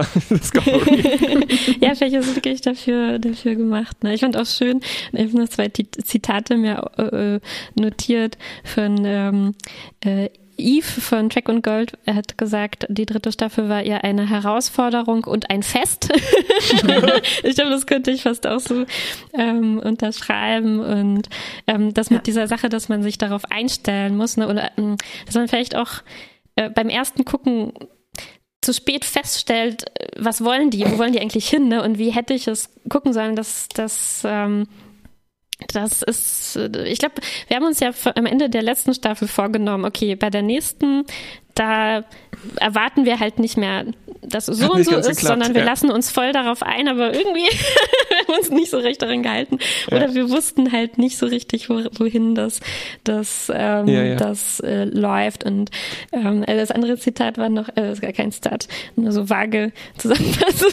fand ich auch schön, was L von Trackgasm dazu gesagt hat, bei denen ich so gerne reinhöre, weil die sehr enthusiastisch an die Sache ähm, reingehen und wo ich auch viel davon mitnehme, ähm, ja, ja, ja. Wie, ähm, was die da alles noch schaffen für ähm, Bezüge äh, raus und auch sogar mein, so Sphärendaten hatte ich das Gefühl, habe ich dann ein bisschen besser verstanden, nachdem ich mir das dazu angehört habe. Und Elle meinte, ähm, ja, eigentlich äh, ist es halt immer auch spannender zu fragen, ne, warum wird mir das jetzt so erzählt? Ähm, was steckt da dahinter, als das einfach nur so abzulehnen, ne, weil man merkt, äh, es wird nicht so erzählt, wie ich will oder wie ich erwartet ja. habe. Und das mhm. so ein bisschen äh, ähm, zu erforschen sozusagen, auch wenn man wenn man es schafft, sich da so von loszulösen und das vielleicht auf so eine ja, ja, ähm, analytischere Weise oder so zu betrachten. Ja, hm. aber das ist, es ist halt auch schon wieder so eine analytische Schauweise voraus. Ne? Vielleicht, also so, ne? Das ist du, dann nicht so das Spontane. Also du guckst dir dann selber zu beim Gucken und überlegst, reagiere ich jetzt so wie geplant von der Serie? Hm. und das kann ja auch total Spaß machen. Ne? Das ist ja absolut nicht verkehrt. Ja, ähm, ja. Nur das äh, muss ich auch klar machen, so wenn man sich jetzt äh, ja, Kritiker nennen würde, so wie wir das hier tun, dass man halt auch Sachen auf eine bestimmte andere Weise vielleicht guckt, wie das andere Leute tun. Aber ich finde ja auch, Kritik ist nicht immer nur dann so am Ende eine Note geben und gut oder schlecht oder halt nur mhm. auf der Basis von Empfehlung zu agieren, sondern mhm. halt, das ist ja noch eine weitere Ergänzung. Ne? Deshalb lese ich super ja, gerne ja. andere Reviews und Recaps auch genau, im genau. Nachhinein. Aber genau so hätte ich das verstanden. Ne? Also man muss ja. sich nicht nur selbst die Frage stellen, sondern man kann ja auch andere Fragen, die zum Beispiel Spaß haben ne? und das ähm, und das wirklich von Herzen Herzen äh, genau. mögen, was ja viele Menschen sind. Und da finde ich es auch immer sehr bereichernd, einfach zu lesen, äh, welche Aspekte sind halt auch wichtig, ne? Nicht nur jetzt, äh, wie kohärent ist es geschrieben und so, klar, das spielt immer mit rein, aber ähm, man ja. kann eben auch Sachen, die, die da drin stecken, anders anfangen zu gewichten. Ne? Und zum Beispiel die Sachen, die wir über Adira, Stamets und Kyra gesagt haben, das kann eben auch unheimlich wichtig für einen sein, ne? Mhm. so Repräsentation mal zu sehen, zu bekommen. Und äh, natürlich fließt es dann auch da, darin ein, wie man die Serie tatsächlich bewerten würde oder wie, ja. wie, wie man sie empfindet. Und natürlich ist dann die einzige Lösung am Ende immer Mittel plus. Na, aber auf jeden Fall. Und ähm, dazu ja auch, hey, was wollte ich jetzt sagen? das ist, also ich denke, das ist genau ja das, was Star Trek will, ne? Uns ja auch Herausforderung. Mhm. Das wollte es im Grunde ja, ja von jeher uns Herausforderung mhm. äh, herausfordern und ähm, gucken, äh, uns auch ein bisschen zu triggern und uns äh, ja anzustacheln, äh, Gedanken uns zu machen, wo wir gerade stehen und wie wir leben. Und äh, so, so empfinde ich es dann halt auch. Ne? Ja. Und ähm, also mir hat es total viel Spaß gemacht, die Staffel zu sehen. Das soll jetzt nicht bedeuten, äh, die Besprechung, dass es mir keinen Spaß gemacht hätte. Im Gegenteil, sonst würde ich es nicht gucken, ganz ehrlich. Und ähm, mich haben viele Sachen total gerührt und mitgenommen, manche Sachen aber halt auch sehr aufgebracht. Und das waren dann zum Beispiel, das war so ein Moment, der hat viele sehr getriggert. Und deswegen will ich ihn noch kurz äh, mhm. erwähnen. Das war dieser Moment, als am Ende der äh, Folge, wo wir auf Niva waren, das äh, Tanja hat, glaube ich, gerade ein A3-Papier hochgehoben voller kleiner Notizen. es ist nur A4. Äh, Folge 7 am Ende, ähm, da kommt ja dann äh, nochmal Gabriel Burnham zu Michael, zu der Tochter mhm. und sagt, äh, übrigens, hier sind die Daten ähm, von dem SB19-Projekt von Niva. Die haben es jetzt, also Terina, die Präsidentin, hat es uns doch, oder hat es dir gegeben, weil du so offen warst und so authentisch. Vertraut sie dir das an? Und sie ist quasi so inspiriert von dir, dass sie sich selbst fragt, äh, wie viel Einfluss mhm. du auf die Entwicklung von Spock genommen hast. Und in dem Moment war ich gleich oben auf und das waren auch ganz viele anderen Fans und ähm, dann habe ich die Folge zu Ende geguckt und ich musste erst mal atmen und schimpfen und dann habe ich gedacht, okay, jetzt guckst du das nochmal an. Und dann habe ich mir das nochmal angeguckt und mich gefragt, warum bin ich denn jetzt so oben raus? Und also meine Fanseele wurde da gerade kurz äh, erschüttert und im, im, im Namen von Spock, ja. Aber das steht mir gar nicht zu, muss ich mal ehrlich sagen. Ne? Und vor allem, was wurde denn da gesagt? Da wurde nicht gesagt, ja, jetzt haben wir hier mit Brief und Siegel, weil du die tolle Michael bist, ist Mr. Spock derjenige, der er war. Und das hat sie nicht gesagt. Ne? Es ist hörend sagen, dass jemand gesagt hat von einer historischen Person, die sie nie getroffen hat, ja, die seit Jahrhunderten tot ist, dass sie sich vorstellen könnte, dass diese Person, die sie jetzt gerade sieht, vielleicht Einfluss gehabt haben könnte, was die ja auch in gewisser Art und Weise hat, aber doch, also, ne, also man muss sich ja dann halt auch fragen, warum triggert mich das denn jetzt gerade persönlich und wie viel steht dann wirklich dahinter und wie viel ist dann wirklich gerechtfertigt, wie viel davon ist dann wirklich von der Serie, ja. von dieser, von dieser Aussage gerade wirklich ausgelöst.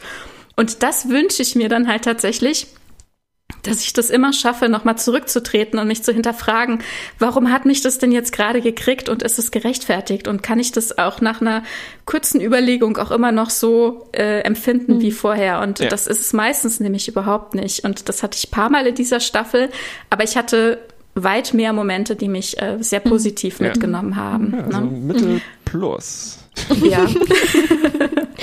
ja, ich, ich, okay. ich, ich habe eben auch das Gefühl, äh, für mich mh, hm, zahlt sich äh, eben vieles dann am Ende aus, ne, wo man am Anfang nicht so richtig verstanden hat, vielleicht, warum wird jetzt darauf Zeit aufgewendet, äh, das einzuführen und so. Aber ich fand ja. einiges, nicht alles, also bei weitem nicht alles, aber einiges kam dann doch zusammen. Ne? Also gerade jetzt auf diesem äh, Dilithium-Planeten, was da geschieht, hm, fand ich, brachte so einiges zusammen, ne? also alles, was wir über Kamina äh, wussten, diese ganze Burn-Erforschungsgeschichte hatte dann doch einen, einen wichtigen Stellenwert und ähm, also ich glaube, das Verhältnis von Sachen, die so im Nichts verpufft sind und Sachen, die, die da kulminiert ja, sind in einem ja. guten Ende, da überwog für mich schon das, was sich gelohnt hat in der, in der Staffel. Ja. Das wäre, glaube ich, so mein, das mein Fazit. war, glaube ich, ein gutes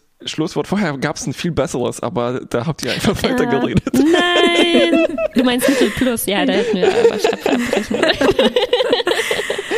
aber ganz kurz äh, ja, noch bitte. dazu, Entschuldigung, dass ich noch eine Sache sagen will. Ähm, Martha, was du gesagt hast, ähm, dass, es, äh, dass man auch ein bisschen warten muss, wohin es gehen will.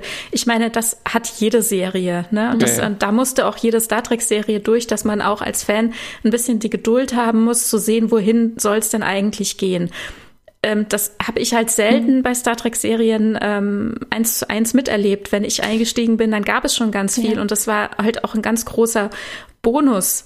Ja. Also, dass ich schon auch wusste, in welche Richtung es gehen soll, zumindest so mhm. ansatzweise. Ne? Ja. Oder dass ich eben nicht äh, tagesaktuell mitgefiebert habe. Und äh, natürlich habe ich auch lange gewartet, bis ich teilweise Sachen sehen konnte. Aber äh, die Sachen gab es dann schon. Ne? Mhm. Und äh, ja. da finde ich, ähm, äh, brauchst auch noch ein bisschen ähm, Geduld von ja. mir selbst, äh, dass ich der, dass ich der Sache die Zeit gebe zu kommen. Ne? Und ich habe das äh, zumindest bei Enterprise damals erlebt und da hat mich das so sehr ähm, beansprucht, dass ich das nicht konnte, da bin ich ausgestiegen. Da habe ich mhm. erstmal die Serie kommen ja. lassen und habe sie mir im Nachhinein angeguckt ja. und war total begeistert, wo es dann hingegangen ist. Aber währenddessen habe ich ja auch teilweise mitbekommen, was, was an Kritik kam, zum Beispiel, wie sich das mit den Vulkaniern entwickelt hat. Aber dass es ein ganz großer Bogen ist, der sich über diese Serie entwickelt und der so wichtig und ich finde so wunderschön war, dass äh, das muss man erstmal aushalten. Ne? Mhm. Und deswegen muss man hier vielleicht auch einfach mal abwarten und aushalten können. Mhm. Ja, das stimmt. Wobei man schon auch,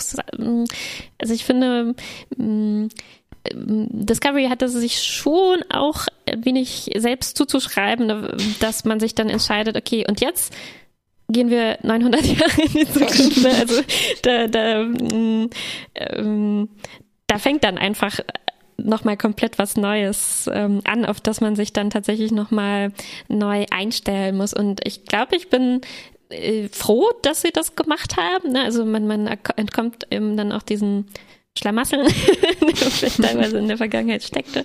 Aber ähm, äh, ja, also in dieser Hinsicht ein wenig machen sie es uns auch schon vielleicht etwas schwerer als sonst. Ähm, wirklich sich von vornherein äh, oder auch nur nach und nach einstellen zu können, wo es hingeht, weil es schon mh, mm, ja so ein ganz, ganz äh, äh, also ne, wie sagen die immer von Check am Dienstag Kurskorrektur, ne? Und hier ist mhm. es eben eine ganz, ganz, also es ist mehr als eine Kurskorrektur. das hatten wir jetzt mit jeder Staffel im Grunde, ne? Ja, also genau, immer wieder ein Neuanfang. Mhm. Ja, genau.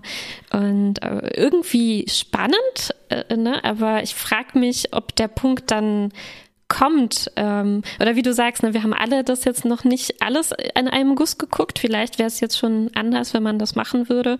Äh, naja, ich glaube, das ja, ist bei euch würde auch gar nicht, ich, ich kann auch noch gar nicht mehr dazu sagen als, als spannend. Mal gucken, ähm, ja. äh, wie das, wie das eben weitergeht. Ne? Wenn es ab jetzt ja. so in dieser Zeit bleibt, ähm, ja. denke ich, wäre dann bald der Punkt erreicht, wo man alle, also nicht alle, wie wir gesagt haben, aber die Hauptcharaktere gut genug kennt, dass man dann ähm, gut mitkommt und weiß, äh, was das ist und dann nochmal auf eine andere Weise genießen kann, diese Vertrautheit. Genau. und dann können wir uns da mit jeder Folge freuen auf eine neue Auslieferung von Dilithium mit dem Planet ja. Express.